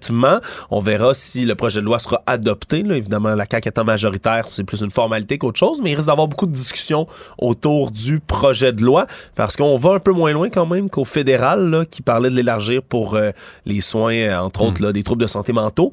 Mais bon, c'est quand même Troubles de santé mentale et euh, mineurs, personnes mineures de 18 ans et moins. Mais au fédéral, c'est pas un projet de loi. là. C'est un, c'est un rapport soumis à la Chambre des communes. Rapport, d'ailleurs, contrairement à tout ce qui s'est toujours fait à l'Assemblée nationale de façon unanime, avec tous les partis, une collaboration. Ça veut pas dire que tout le monde est tout le temps d'accord sur tout. Ouais. Mais on essaie d'avancer au même rythme, d'avancer au fur et à mesure que tout le monde est d'accord, qu'on a l'unanimité. Sur des projets aussi chauds, Exactement. À Ottawa, les conservateurs sont, sont pas d'accord. Les conservateurs, donc c'est un rapport qui est déposé, mais c'est un rapport qui est avec dissidence du Parti conservateur, qui est pas d'accord, je pense, pour les deux, les mineurs et les troubles mentaux. Premier pro- gros projet quand même à piloter pour la ministre Sonia Bélanger. Très délicat, très gros, euh, très gros projet. Euh, dans le cas des maisons de soins palliatifs, j'ai hâte de voir la réaction. Est-ce que, au départ, les maisons de soins palliatifs ne voulaient pas. hein, c'était une opposition idéologique, ne voulaient pas donner l'aide médicale à mourir, disaient que c'était pas dans leur, c'était pas dans leur continuum de soins, c'était pas dans leur approche de soins. Euh, la façon dont ils gèrent la fin de vie, où ils accompagnent les gens en fin de vie. Maintenant, là, euh, il y a déjà une bonne part des maisons de soins palliatifs qui, bon, hein, parce que c'est demandé souvent, puis tout ça, donc qui sont habitués à le faire, à l'offrir. Mais euh, il y en a qui ont toujours une réticence, qui disent non, nous, si vous voulez, si vous voulez aboutir, venez pas à notre maison de soins palliatifs. Si vous voulez aboutir avec une aide médicale à mourir, le problème, c'est quand les personnes décident ça, sont souffrantes, demandent l'aide médicale à mourir et sont, mettons, depuis deux semaines dans la maison de soins palliatifs, là, il faut qu'on prenne la personne dans son pire état de faiblesse, qu'on la redéménage dans un hôpital pour 24 heures, 48 heures, pour une journée ou deux, pour aller chercher l'aide médicale à mourir. C'est Ça, pas- ça prend toutes sortes Ben, de ça- ressources, ça, ça prend de plaît pas puis oui, puis ça plaît pas tellement aux familles, puis aux gens, puis d'être déménagés dans cet état- de faiblesse-là, puis tout ça. Oui, souvent que, en plus que la maison de soins palliatifs, c'est un endroit qui devient familier pour Qui la personne. un milieu de qui, vie, là. Qui parfois ouais, perd tous ses repères. Donc euh, maintenant, ben, ces maisons de soins palliatifs qui n'auront plus le choix donc d'offrir ce service. obligatoire. On continue de suivre l'enquête du coroner dans le dossier Carpentier, donc la mort des deux jeunes filles qui ont, été assassinées par leur père Martin Carpentier. Et aujourd'hui, la Sûreté du Québec a reconnu avoir eu des lacunes de communication dans les premières heures du dossier, tout particulièrement la lieutenante Annie Thériault qui était en train de témoigner, qui disait évidemment que depuis ce temps-là, on a modifié beaucoup de choses du côté de la Sûreté du Québec, qui a nommé même des exemples de cas où on a dressé des lignes spéciales de conférences d'appel pour les officiers de police. Mais le jour du 9 juillet, 12 heures après l'accident initial, ce qu'on explique, c'est que c'est seulement à ce moment-là que par un appel, et là, c'est Alexandre Pelletier, le conjoint à ce moment-là de la mère des deux enfants. Le nouveau conjoint de la nouveau mère. conjoint, exactement, qui a quasiment là, enlevé le téléphone des mains de Kevin Camiré, un enquêteur qui était sur place, pour parler à la lieutenant Thériault en disant, regardez, moi je vais vous dire les vraies affaires, Martin a perdu du poids, va pas bien au travail, il y a des problèmes d'argent, il a peur de perdre la garde de ses enfants, et son divorce ne va pas bien. Et pourtant, c'est un rapport qui avait fait la veille, quelques heures après l'accident, qui avait été noté par écrit, donc une déclaration donnée à un patrouilleur. Le problème, c'est qu'on savait pas du tout, on n'a jamais lu cette déclaration-là du côté des policiers. Elle s'est pas rendue au, sur le terrain. décideur de la Sûreté du Québec qui décidait des opérations. Elle s'est tellement pas rendue, Mario, que l'enquêteur au crime grave François Giguère, qui c'est lui qui a pris le contrôle vers 8h30, donc le 9 juillet au matin de toute l'enquête, a appris que ça existait ces documents-là cette semaine. Il a appris ça À dans les semaines publique. À l'enquête publique. N'a jamais su deux ans plus tard seulement là, qu'il a appris qu'on avait eu ces rapports-là, ce document-là. Et donc, évidemment, on fait un mea culpa, puis le but de l'enquête du coroner, c'est pas de pointer les coupables, mais quand même, Mario, comprendre ça... ce qui s'est passé. Mais on commence un petit peu à comprendre. Parce que les policiers sont arrivés euh, au départ avec l'accident, puis mystère, l'accident, ils sont disparus. Je pense qu'il restait sur un cornet ou un bocal de crème glacée dans le fond de l'auto. Il y a quelques éléments qui étaient laissés. Euh, et là, on se demande où sont passés les gens. Tu comprends? Il y a eu une, il y a eu une embardée sur la route. Où sont passés les, les gens? Et l'ex-conjointe, elle, Peut-être qu'au départ, elle voulait pas avoir l'air de, bavasser, elle croyait pas un drame semblable, elle voulait pas avoir l'air de bavasser contre son ex, probablement qu'elle était bien sincère, parce que les policiers ont toujours dit, elle, elle nous a pas donné le rapport d'une personne inquiétante, elle nous a dit que c'était un bon père de famille, qu'elle était pas inquiète de ce qu'il pouvait faire. Or là, le nouveau conjoint et la belle-mère, ce qu'on entend, c'est qu'eux auraient livré un... Tu aurais amené des nuances, aurait dit oui, c'est un bon père, c'est dit, mais depuis quelques jours, depuis quelques semaines, il va pas bien. Il donne des signaux, il donne des signaux de, de détresse si on est attentif. Ouais, est-ce qu'on dit même du côté de l'enquêteur Giguère, c'est que l'hypothèse selon laquelle Romy et Nora n'étaient pas dans la voiture au moment de l'embarder, mais ça a subsisté vraiment longtemps dans la journée du 9 juillet. Au départ, les enquêteurs pensaient même pas que les enfants étaient dans la voiture. Ils pensaient que Martin Giguère avait eu son embardé tout seul, se disait que deux enfants aient pu sortir aussi vite d'un trafic, là, genre d'un accident survenu dans un trafic aussi important, qui est plus dirigeant en dehors de ça, aller se cacher dans un boisé sans que personne les Et sont le dit plus que c'est- fou, qu'il y a des gens qui les avaient vus, puis qui ont jamais rapporté ça à la police, sauf le lendemain, quand ils ont vu au bulletin de nouvelles, voyons, on cherche, il y a des gens que là, ils ont appelé la police, puis ont dit, écoutez, moi, j'ai- vu des gens débarquer de l'auto, je pense même que quelqu'un les avait vus sur le bord de la clôture, donc prenant le, chemin des champs. Exactement. Et à ce moment-là, là, avant qu'on ait tous ces témoignages-là, ben, l'enquêteur François Giguère dit que pour eux, il y avait même une hypothèse sur laquelle Martin Carpentier serait allé tuer ses filles avant de tenter de se suicider en voiture en provoquant un accident comme ça.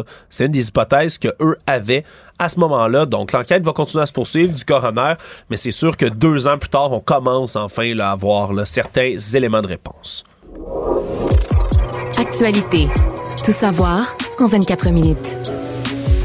On a appris aujourd'hui que Québec a l'intention d'augmenter le salaire de base des députés de l'Assemblée nationale, va mettre un- sur pied un comité pour formuler des recommandations sur ce nouveau salaire. C'est le bureau de l'Assemblée nationale qui gère tout ça.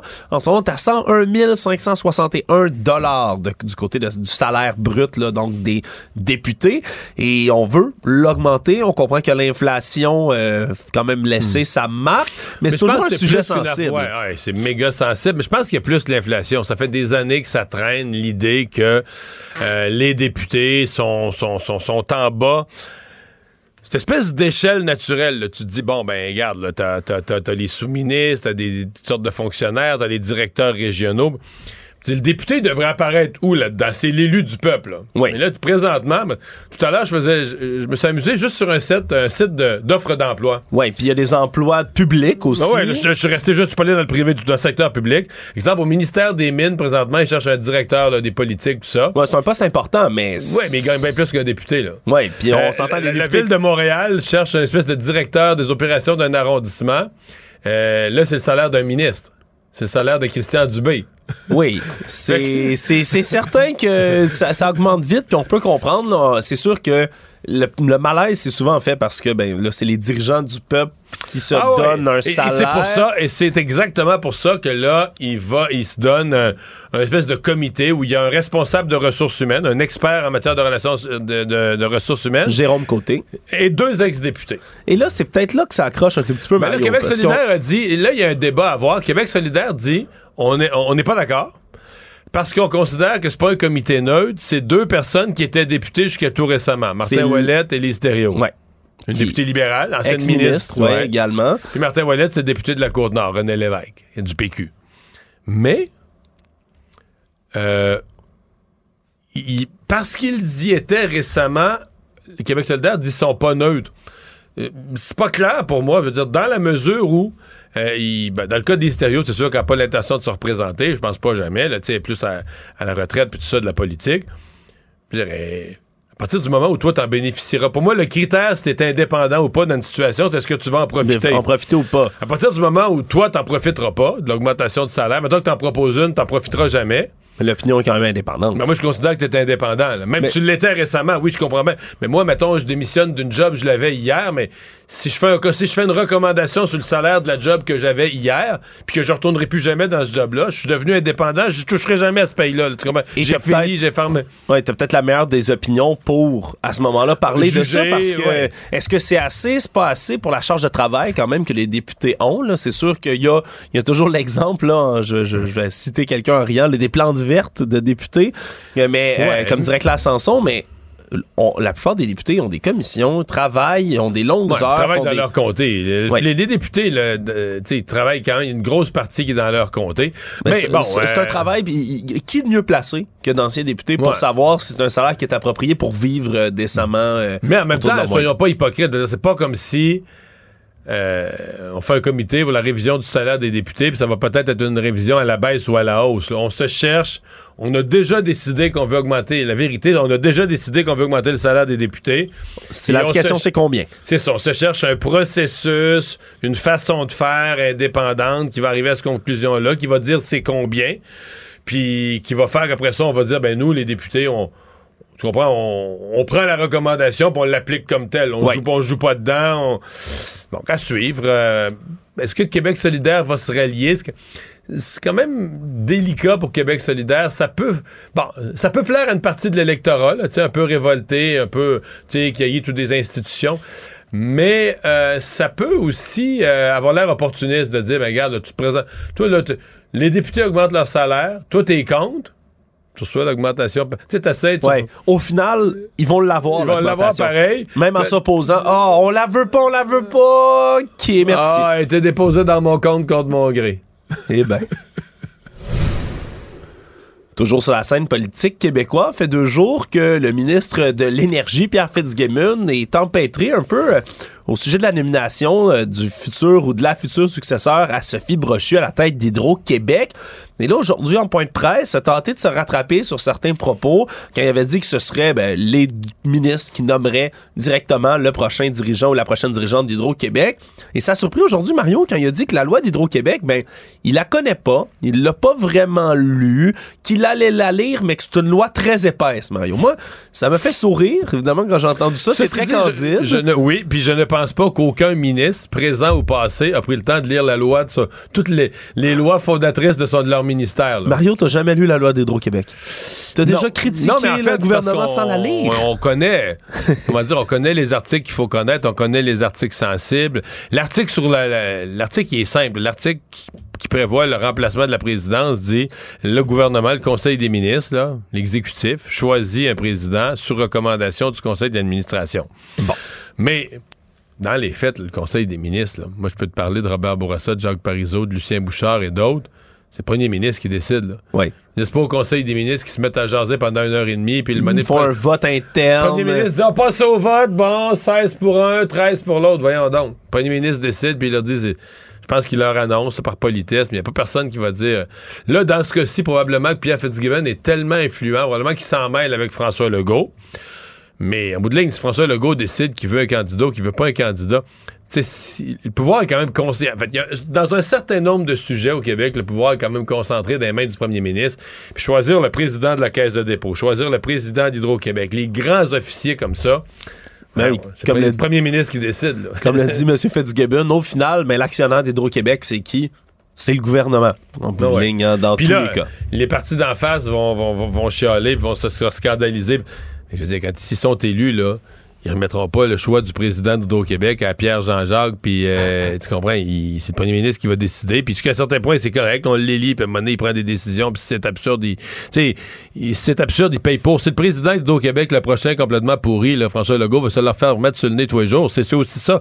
Décider, c'est que tu décides, puis après ça, t'es responsable. là. Tout savoir en 24 minutes. Après Manuela Lambropoulos, c'est au tour du député libéral de Westmount, Marc Garneau, euh, de continuer sa sortie sur le projet de loi C-13 qui modifie la loi sur les langues officielles. Mais il est tombé aussi dans un autre pli de Mme Lambropoulos, diffuser des faits qui sont pas exacts ou complètement exacts. Donc, un peu de désinformation sur ses réseaux sociaux. Dans la nuit d'hier à aujourd'hui, il a euh, continué de miner un peu la loi de son propre gouvernement qui tente, entre autres, ben, de protéger le français. Et lui, ce qu'il a dit dans son texte, il dit qu'il y a conflit d'interprétation entre la loi C-13 et la Charte québécoise de la langue française, mais ce serait la loi 96, donc au Québec, qui l'emporterait. Et lui a dit, ben, c'est une loi qui peut pas être contestée en vue de la prévision de la clause dérogatoire. Problème, c'est que, ben ça, c'est un amendement que le Bloc québécois voulait instaurer qui n'est pas passé. Les oppositions ont décidé de voter et le gouvernement a décidé de voter contre. Donc, il n'y a pas cette prévision-là du tout. C'est pas vrai, pas en tout, que la loi pas dans la 96 loi, donc, aurait disposé. Ça aurait pu être le cas si l'amendement proposé par le Bloc avait été adopté. Mais au final, ça n'a pas été le cas. Donc, il a relayé euh, quelque chose qui n'est pas exact, Sauf encore que une fois. même si lui puis Mme Lambropoulos et d'autres diffusent des, des, des, des choses qui, sur le plan des faits, sont fausses, euh, ils marquent des points parce qu'ils sont de plus en plus nombreux. Euh, on parle d'un minimum, ils sont rendus 4, mais il y a des gens qui disent non, non, non, oublie ça, 4, c'est plus que ça. Il y en a d'autres dans l'ouest de Montréal qu'on connaît pas, mais qui sont avec eux. Et là, il semble qu'il y en a peut-être, il semble qu'il y en a dans d'autres provinces qui les encouragent, qui disent, ben là, enfin, quelqu'un qui le dit, puis défendre le français, on aura le pompon, ben, tu sais, donc ils sont encouragés par d'autres. Donc, ça devient, euh, ça devient une contestation qui va être fatigante pour M. Trudeau, qui l'a laissé aller jusqu'à maintenant. Puis la grande question, est-ce qu'il va imposer la ligne de parti? Est-ce qu'il va, à la fin de l'exercice, quand il va falloir adopter le projet de loi sur la, la réforme des langues officielles, le pro- les langues officielles, le projet de loi C13, Est-ce qu'il va leur laisser le droit de voter contre ou pour, ou tout le monde, ça va être pour dans l'ensemble, vous suivez la ligne de parti, Ben, puis tout le monde ronde rangs? C'est parce qu'un vote libre, des fois, on autorise ça sur des questions de des questions de, de morale, des questions vraiment où, tu sais, on ce qu'on appelle la liberté de conscience. ou des questions Par exemple, sur la, la, l'aide médicale à mourir. l'aide médicale à Ça, on laisse des votes libres, on dit, garde, c'est de la liberté de conscience. Mais là, la politique, c'est quasiment, euh, quasiment constitutionnel là, du Canada. là. C'est quoi ta loi sur les langues officielles au Canada? Est-ce que tu peux là-dessus laisser tout un chacun voter à sa guise? Euh, moi, j'ai un malaise avec ça.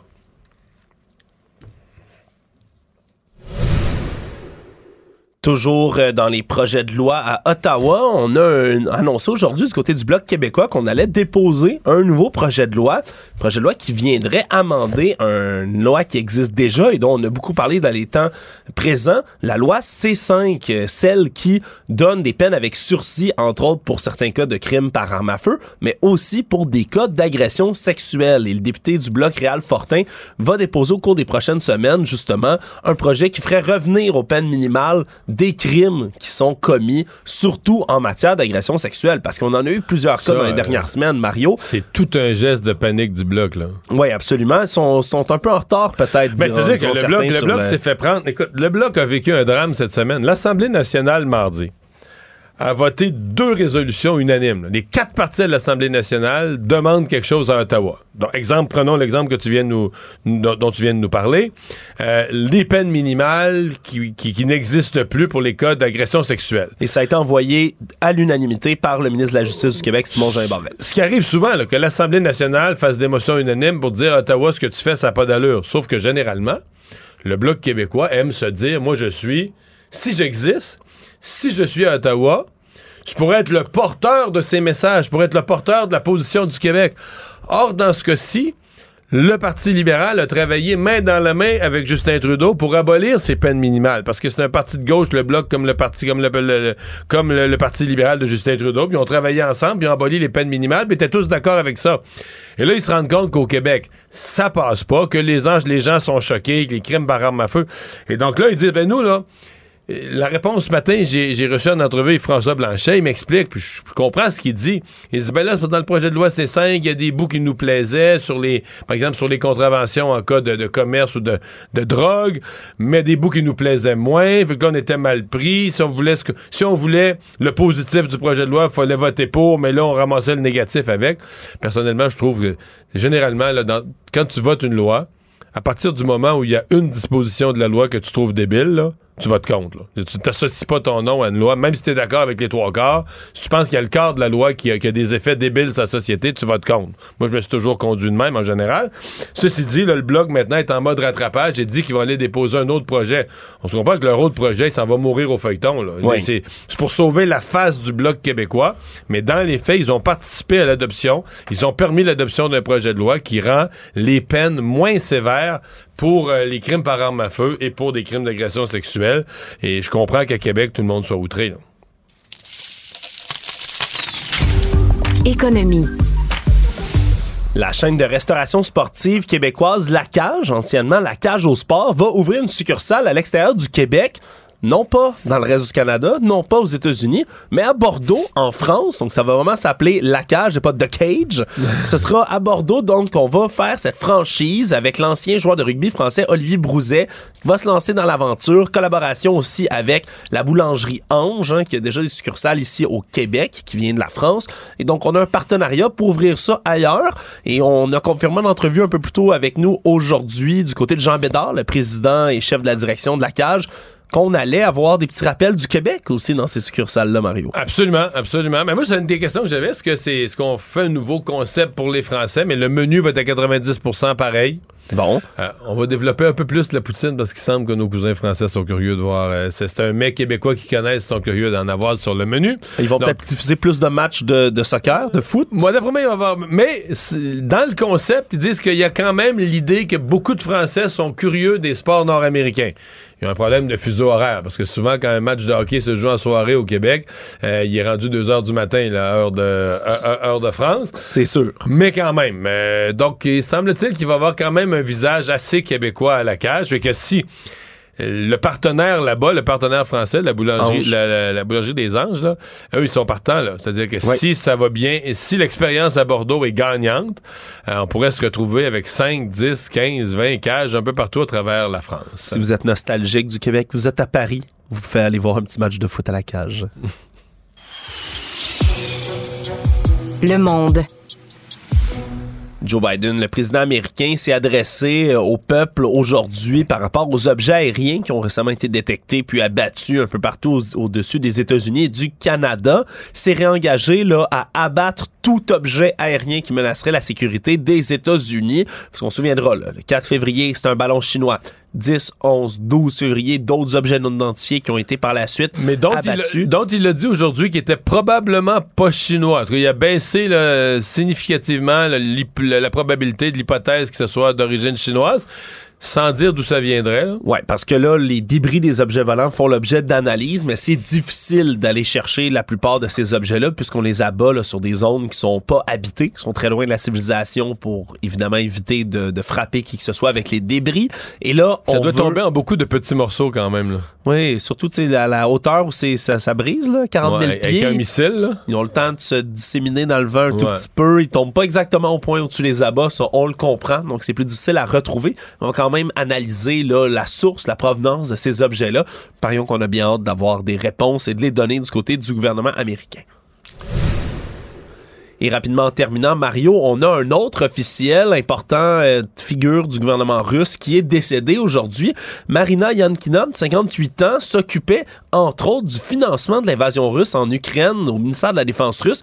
Elle est décédée par un suicide du 16e étage, tombé de 50 mètres. Deuxième suicide d'un haut gradé russe euh, cette semaine, qui meurt après une longue vague quand même de suicides en Russie. Est-ce qu'on sait des dirigeants autour de Vladimir Poutine? Est-ce qu'il y a une ligne, l'info euh, suicide? Une ligne, une ligne d'appel, d'aide? Je, pense que c'est la ligne d'appel d'aide qui les appelle eux en premier, Ah, Mar-. Mario. Résumer l'actualité en 24 minutes. C'est mission accomplie. Pendant que votre attention est centrée sur cette voix qui vous parle ici, ou encore là, tout près ici, très loin là-bas, Ou même très, très loin. Celle de Desjardins Entreprises est centrée sur plus de 400 000 entreprises partout autour de vous. Depuis plus de 120 ans, nos équipes dédiées accompagnent les entrepreneurs d'ici à chaque étape pour qu'ils puissent rester centrés sur ce qui compte, la croissance de leur entreprise. Il ne mord pas à l'hameçon des fausses nouvelles. Mario Dumont a de vraies bonnes sources.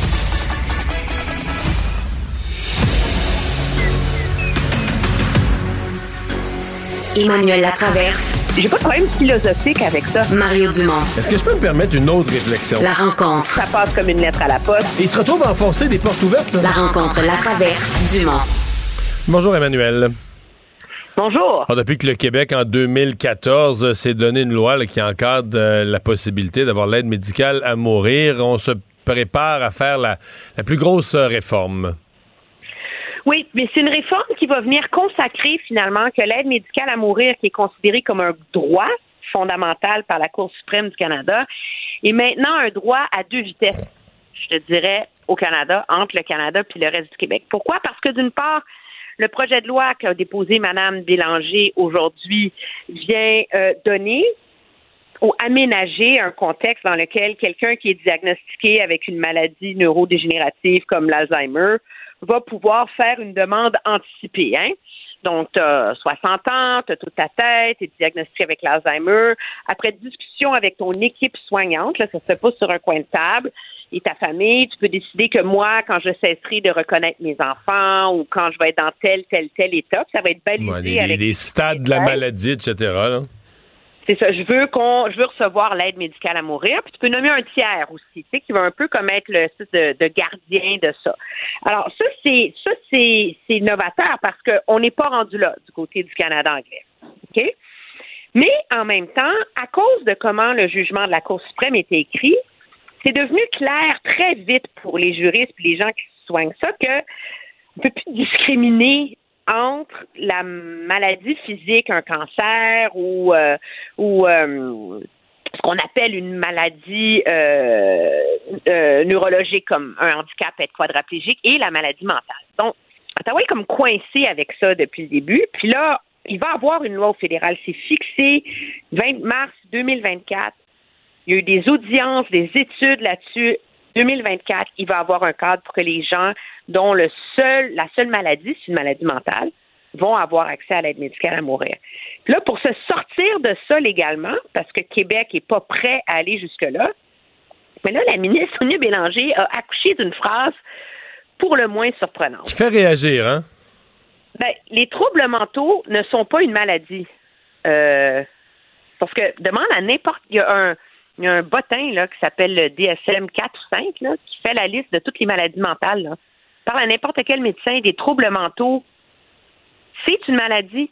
Mais là, pour essayer de, de, se, de faire une espèce de pretzel légal pour pas se pencher là-dessus parce qu'on n'est pas prêt au Québec à se pencher là-dessus, puis qu'on considère que on n'a pas à, à s'enligner et à harmoniser nos façons de faire avec le Canada, la ministre accouche de l'idée qu'un trouble mental, c'est pas une maladie. Je veux dire, c'est c'est c'est assez particulier, tu sais. Et moi, je le problème, c'est que moi, je, conçois très bien que dans la société, les gens soient pas prêts à ça. De un, on n'en a pas assez parlé pour rassurer les gens que, tu sais, euh, ta sœur qui souffre de dépression depuis 10 ans puis qui est suicidaire, elle n'aura pas accès à l'aide médicale à mourir. Là. OK? C'est pas ça l'idée. là. Euh, et qu'il y a moyen, selon les psychiatres, de bien l'encadrer. Mais comme on n'en a pas parlé puis qu'on veut pas en parler, ben là, on se retrouve au Québec où deux patients qui ont la même maladie mentale, il y en a un, il va avoir le droit de mettre fin à ses souffrances s'il habite en Ontario.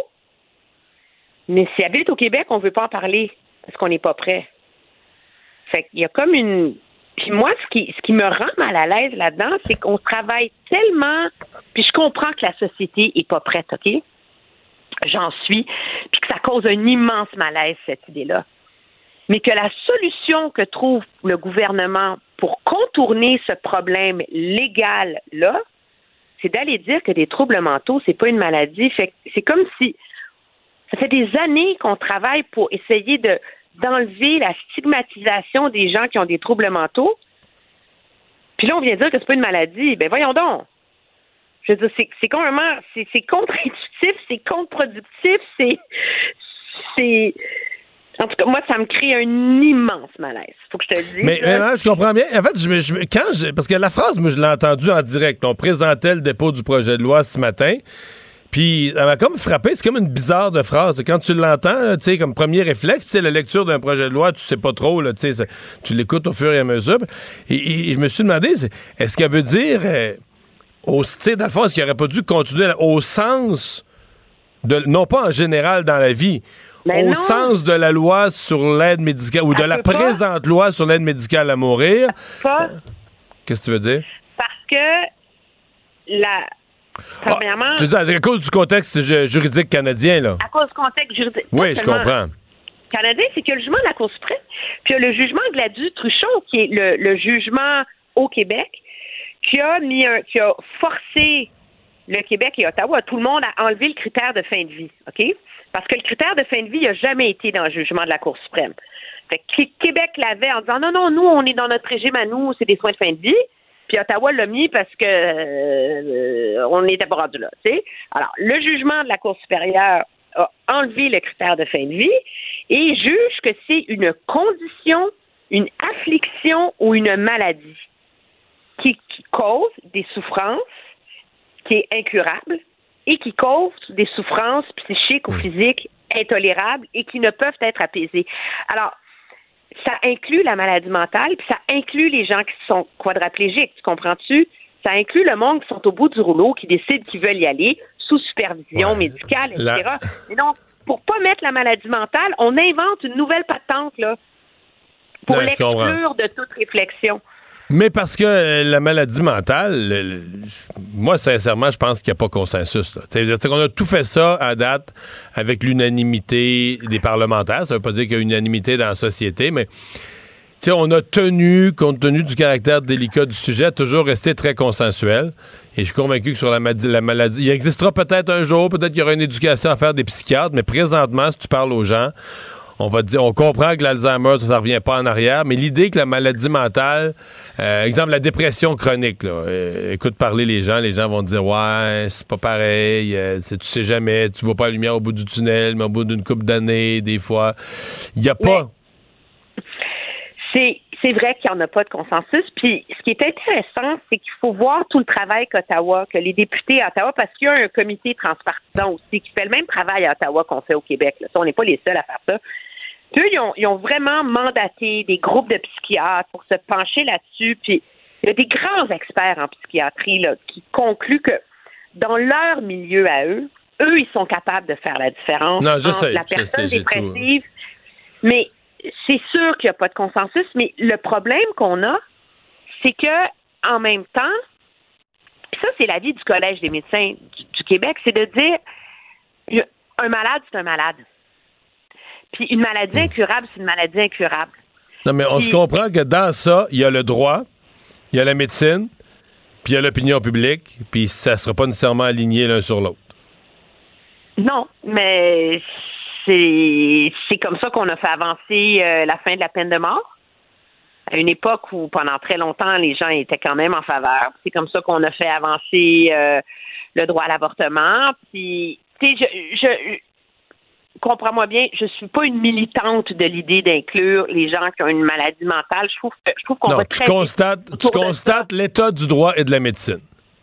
Mais je constate l'état du dilemme moral et légal autour de ça et, et le fait qu'il faut que c'est, c'est, c'est un peu pleutre comme ministre, au lieu d'assumer qu'on l'exclut, de ramasser ça dans cette. faire à croire qu'un trouble mental, c'est pas une maladie. Dans cette phrase-là. merci, Emmanuel. À demain. Très bien, au revoir.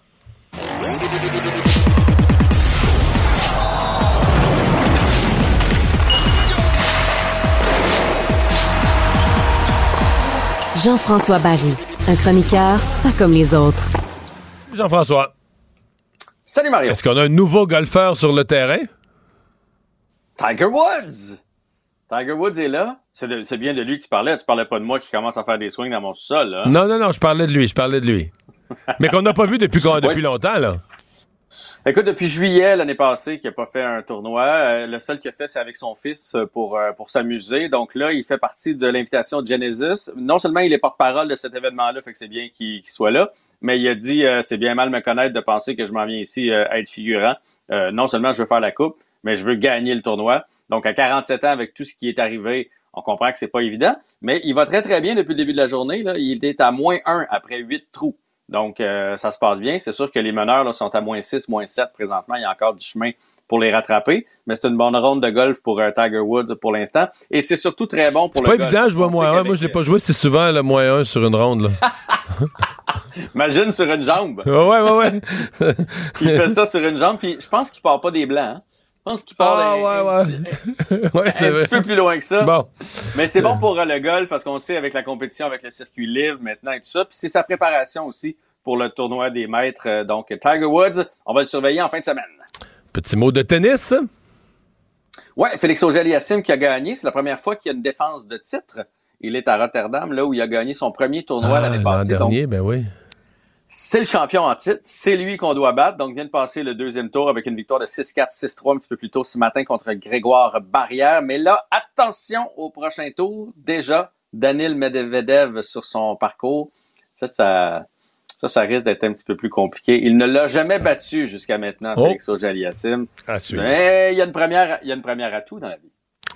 Et gros, gros, gros test pour le Canadien euh, ce soir. Euh, parce que je comprends que les Hurricanes, là, euh, j'écoute les connaisseurs un peu, on les met dans le top quoi? Top 3, 4, 5 équipes qui sont des, des, des vrais compétiteurs pour la Coupe?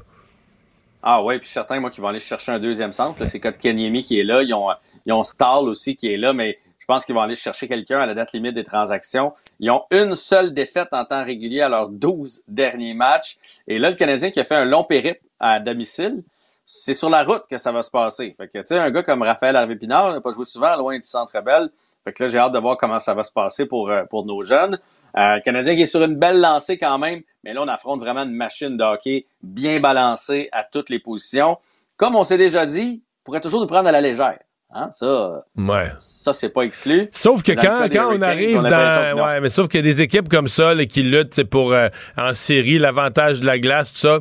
Y a, y ça des fois au mois de novembre, là, une équipe qui oublie complètement de se présenter parce que l'adversaire est en queue de peloton. Mais à ce date-ci, on dirait que les équipes sont plus conscientes des points au classement, là, de l'importance du moment. Ouais, puis avec ce qui est arrivé avec Sébastien Ao, qu'on a essayé d'aller chercher, après ça, ils nous ont volé Kotkaniemi. Il y a une petite rivalité quand même entre les Hurricanes et le Canadien. Fait que je pense pas que dans les deux vestiaires, ça va s'endormir. Il, il va Ce comment Kotkaniemi? Devant le filet? Oh, Samuel. Il va comment Kotkaniemi, là, parce que, tu sais, je sais pas, à un moment donné, on disait, ah, euh, Caroline regrette, puis à un moment donné, on a une manchette, ah, il a fait quelques bons matchs, mais mettons, on est rendu quoi aux deux tiers de la saison? Est-ce qu'il, est-ce que, puisqu'il est un actif pour euh, les Hurricanes ou il est un problème qu'on traîne, un boulet qu'on traîne?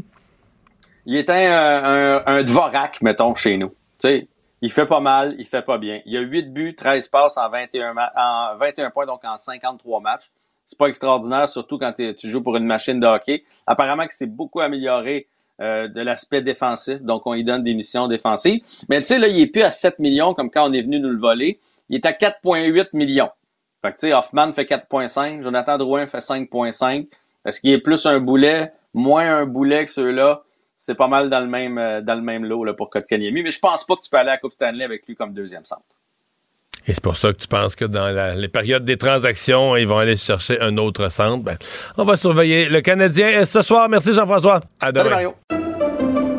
Pendant que votre attention est centrée sur cette voix qui vous parle ici, ou encore là, tout près ici, très loin là-bas, Celle de Desjardins Entreprises est centrée sur plus de 400 000 entreprises partout autour de vous.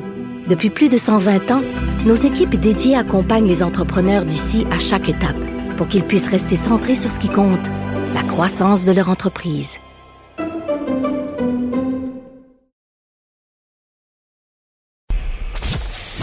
Mario Dumont. Rationnel et cartésien, il peut résoudre n'importe quelle énigme les yeux fermés. Cube Radio. Cube Radio. En direct à LCN. Mario et Philippe Vincent sont avec nous en ce jeudi. Alors, euh, parlons tout de suite de la réforme de la loi sur euh, les langues officielles, une fronde rarement vue au sein des troupes euh, libérales. Euh, Mario, est-ce que Justin Trudeau va imposer la, la ligne de parti? C'est une bonne question, d'autant plus que dans la fronde, il y a un ministre. La solidarité ministérielle, c'est un principe encore plus fort mm-hmm. que, la, que la ligne de parti. Un de ses amis, d'ailleurs, euh, un de ses amis euh, de l'école, d'université, euh, M. Miller. oui, c'est une vraie fronde et des gens qui font quand même Bon, je crois qu'ils n'acceptent pas les bases de la nouvelle loi sur les langues officielles, le fait que le français est particulièrement fragile et donc qu'il doit être protégé. Eux sont dans l'esprit de l'ancienne loi sur les langues officielles que il faut protéger les minorités linguistiques. Fait qu'au même titre qu'il faut protéger les petites communautés francophones de, Saskatchewan ou du Manitoba, il faut protéger la pauvre communauté anglophone du Québec. Et je dis pas que la communauté anglophone du Québec, elle a des droits, elle a pas de droits, elle en a, ils sont largement respectés. Il y a deux universités, des hôpitaux. Euh, puis, mais je veux dire, dans la réalité de la vie, tu vis en anglais à Montréal, tu ouvres la radio, tu ouvres la télé, tu ouvres la télé, la majorité des postes sont en anglais. Tu tu vis sur un continent, les films, tout se passe en anglais. Euh, donc, mm-hmm. c'est pas c'est pas très crédible leur bataille, sauf que pour Justin Trudeau, c'est devenu tout un problème politique, tout un problème. Euh, est-ce qu'on est prêt à perdre des députés, à avoir des démissions dans son caucus au nom de la protection du français quand on est premier ministre du Canada? Oui.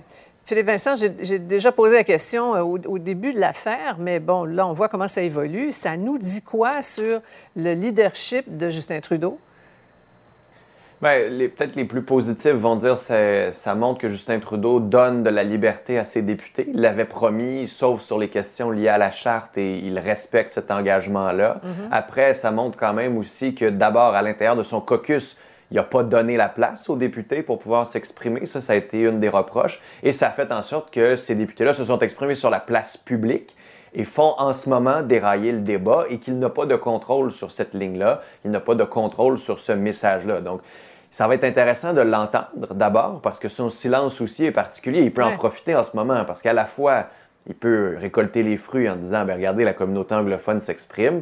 Et de l'autre côté, il peut dire bon, on va continuer d'adopter le projet de loi et donc de défendre les langues officielles. Mais quand l'opposition, qui est majoritaire lorsqu'elle est réunie ensemble, si elle réussit à faire adopter un, euh, un amendement qui permettrait, par exemple, que la charte de la langue française s'applique aux entreprises sous juridiction fédérale, ça va vraiment être là le vrai test si le gouvernement va continuer d'appuyer son propre projet de loi modifié par l'opposition. Ouais. En tout cas, les pommes de discorde s'accumulent dans le, panier Québec-Ottawa. Après C13, le chemin Roxham, maintenant le C5, adopté en, juin euh, par le fédéral, qui permet aux agresseurs sexuels de purger une peine de prison à domicile.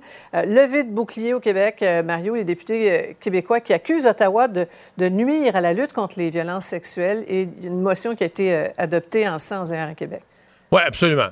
Et euh, le Bloc québécois qui est en mode panique à l'heure actuelle, qui dit qu'ils vont faire un projet de loi pour corriger ces cinq, un projet de loi de députés, euh, parce que le Bloc était avec les libéraux là-dedans. Euh, c'est la philosophie très à gauche de dire ah les peines de prison, faut sortir les gens des prisons, les peines de prison sont trop sévères, il faut enlever les peines minimales. Donc le bloc là, a dansé la valse avec Justin Trudeau là-dessus. Sauf que là, bon, le bloc dit nous autres c'est parce qu'il y avait des bouts du projet de loi qu'on aimait, d'autres qu'on n'aimait pas, fait qu'on a ramassé le mauvais avec le bon. Euh, moi, personnellement, euh, je, je j'ai jamais compris. J'ai écrit des chroniques. J'ai jamais compris qu'on aille de l'avant avec ce projet de loi-là. À un moment donné, à un moment donné, il faut qu'il y ait une, une cohérence dans une société t'as une euh, des débats sur les problèmes de violence sexuelle.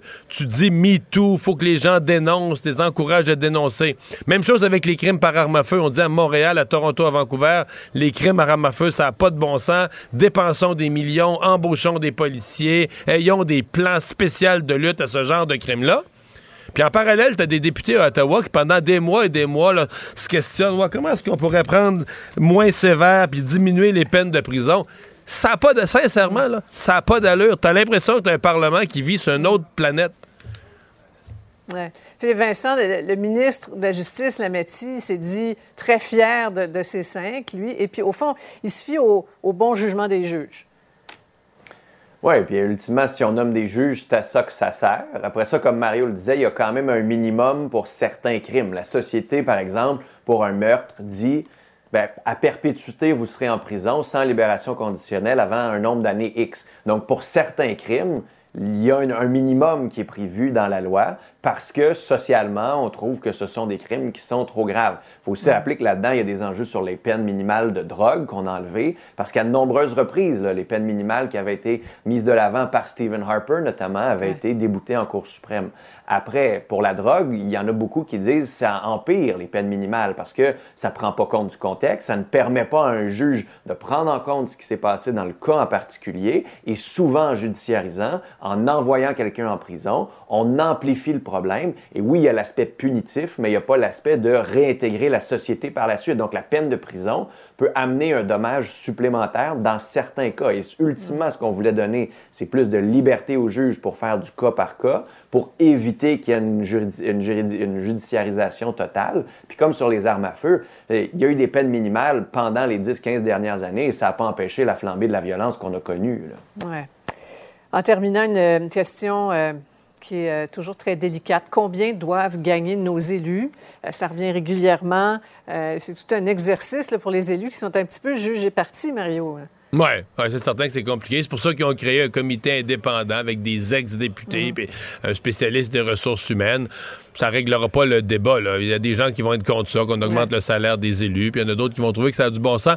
Moi, je, je me suis amusé tantôt. Je suis allé avec mon sel avant de rentrer en onde ici à Cube. J'ai fait 10 minutes de recherche d'emploi dans le secteur public. Là. Tu sais, mettons, un directeur d'arrondissement à Ville de Montréal, là, ça gagne le salaire de Christian Dubé. là. Ça gagne, ça, ça gagne plus qu'un député pour la peine.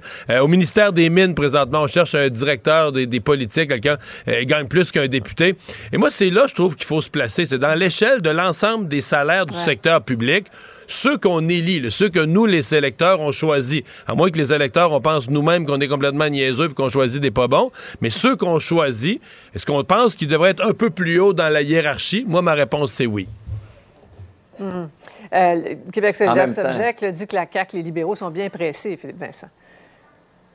Oui, bon, après ça, Québec solidaire, il y a déjà eu un rapport qui a été déposé, puis il l'avait torpillé. À un moment donné, il faudrait qu'on s'entende sur une formule pour augmenter les salaires, revoir les fonds de pension et tout ça. On pourrait le faire comme il faut. À un moment donné, il faut que ça se fasse. C'est juste qu'en ce moment, on est en pleine renégociation dans le secteur public, puis on a offert 9% pour les cinq prochaines années au secteur public. Alors, si les élus étaient pour se donner une augmentation plus haute que ça, je vous dirais que les syndicats vont, s'en, euh, vont en profiter et Ouais. vont critiquer Le fort timing, probablement hein? les élus en ce moment. Donc, il y a aussi Ouais. le contexte qu'il ne faut pas oublier. Effectivement, un tantinet. Merci beaucoup à vous deux. Au revoir. Au revoir. Salut. Ah voilà, c'est ce qui met un terme à notre émission du jour. Merci beaucoup d'avoir été avec nous. Alors, je vous donne rendez-vous demain 15h30 à C. Antoine Robitaille qui s'en vient. Cube Radio.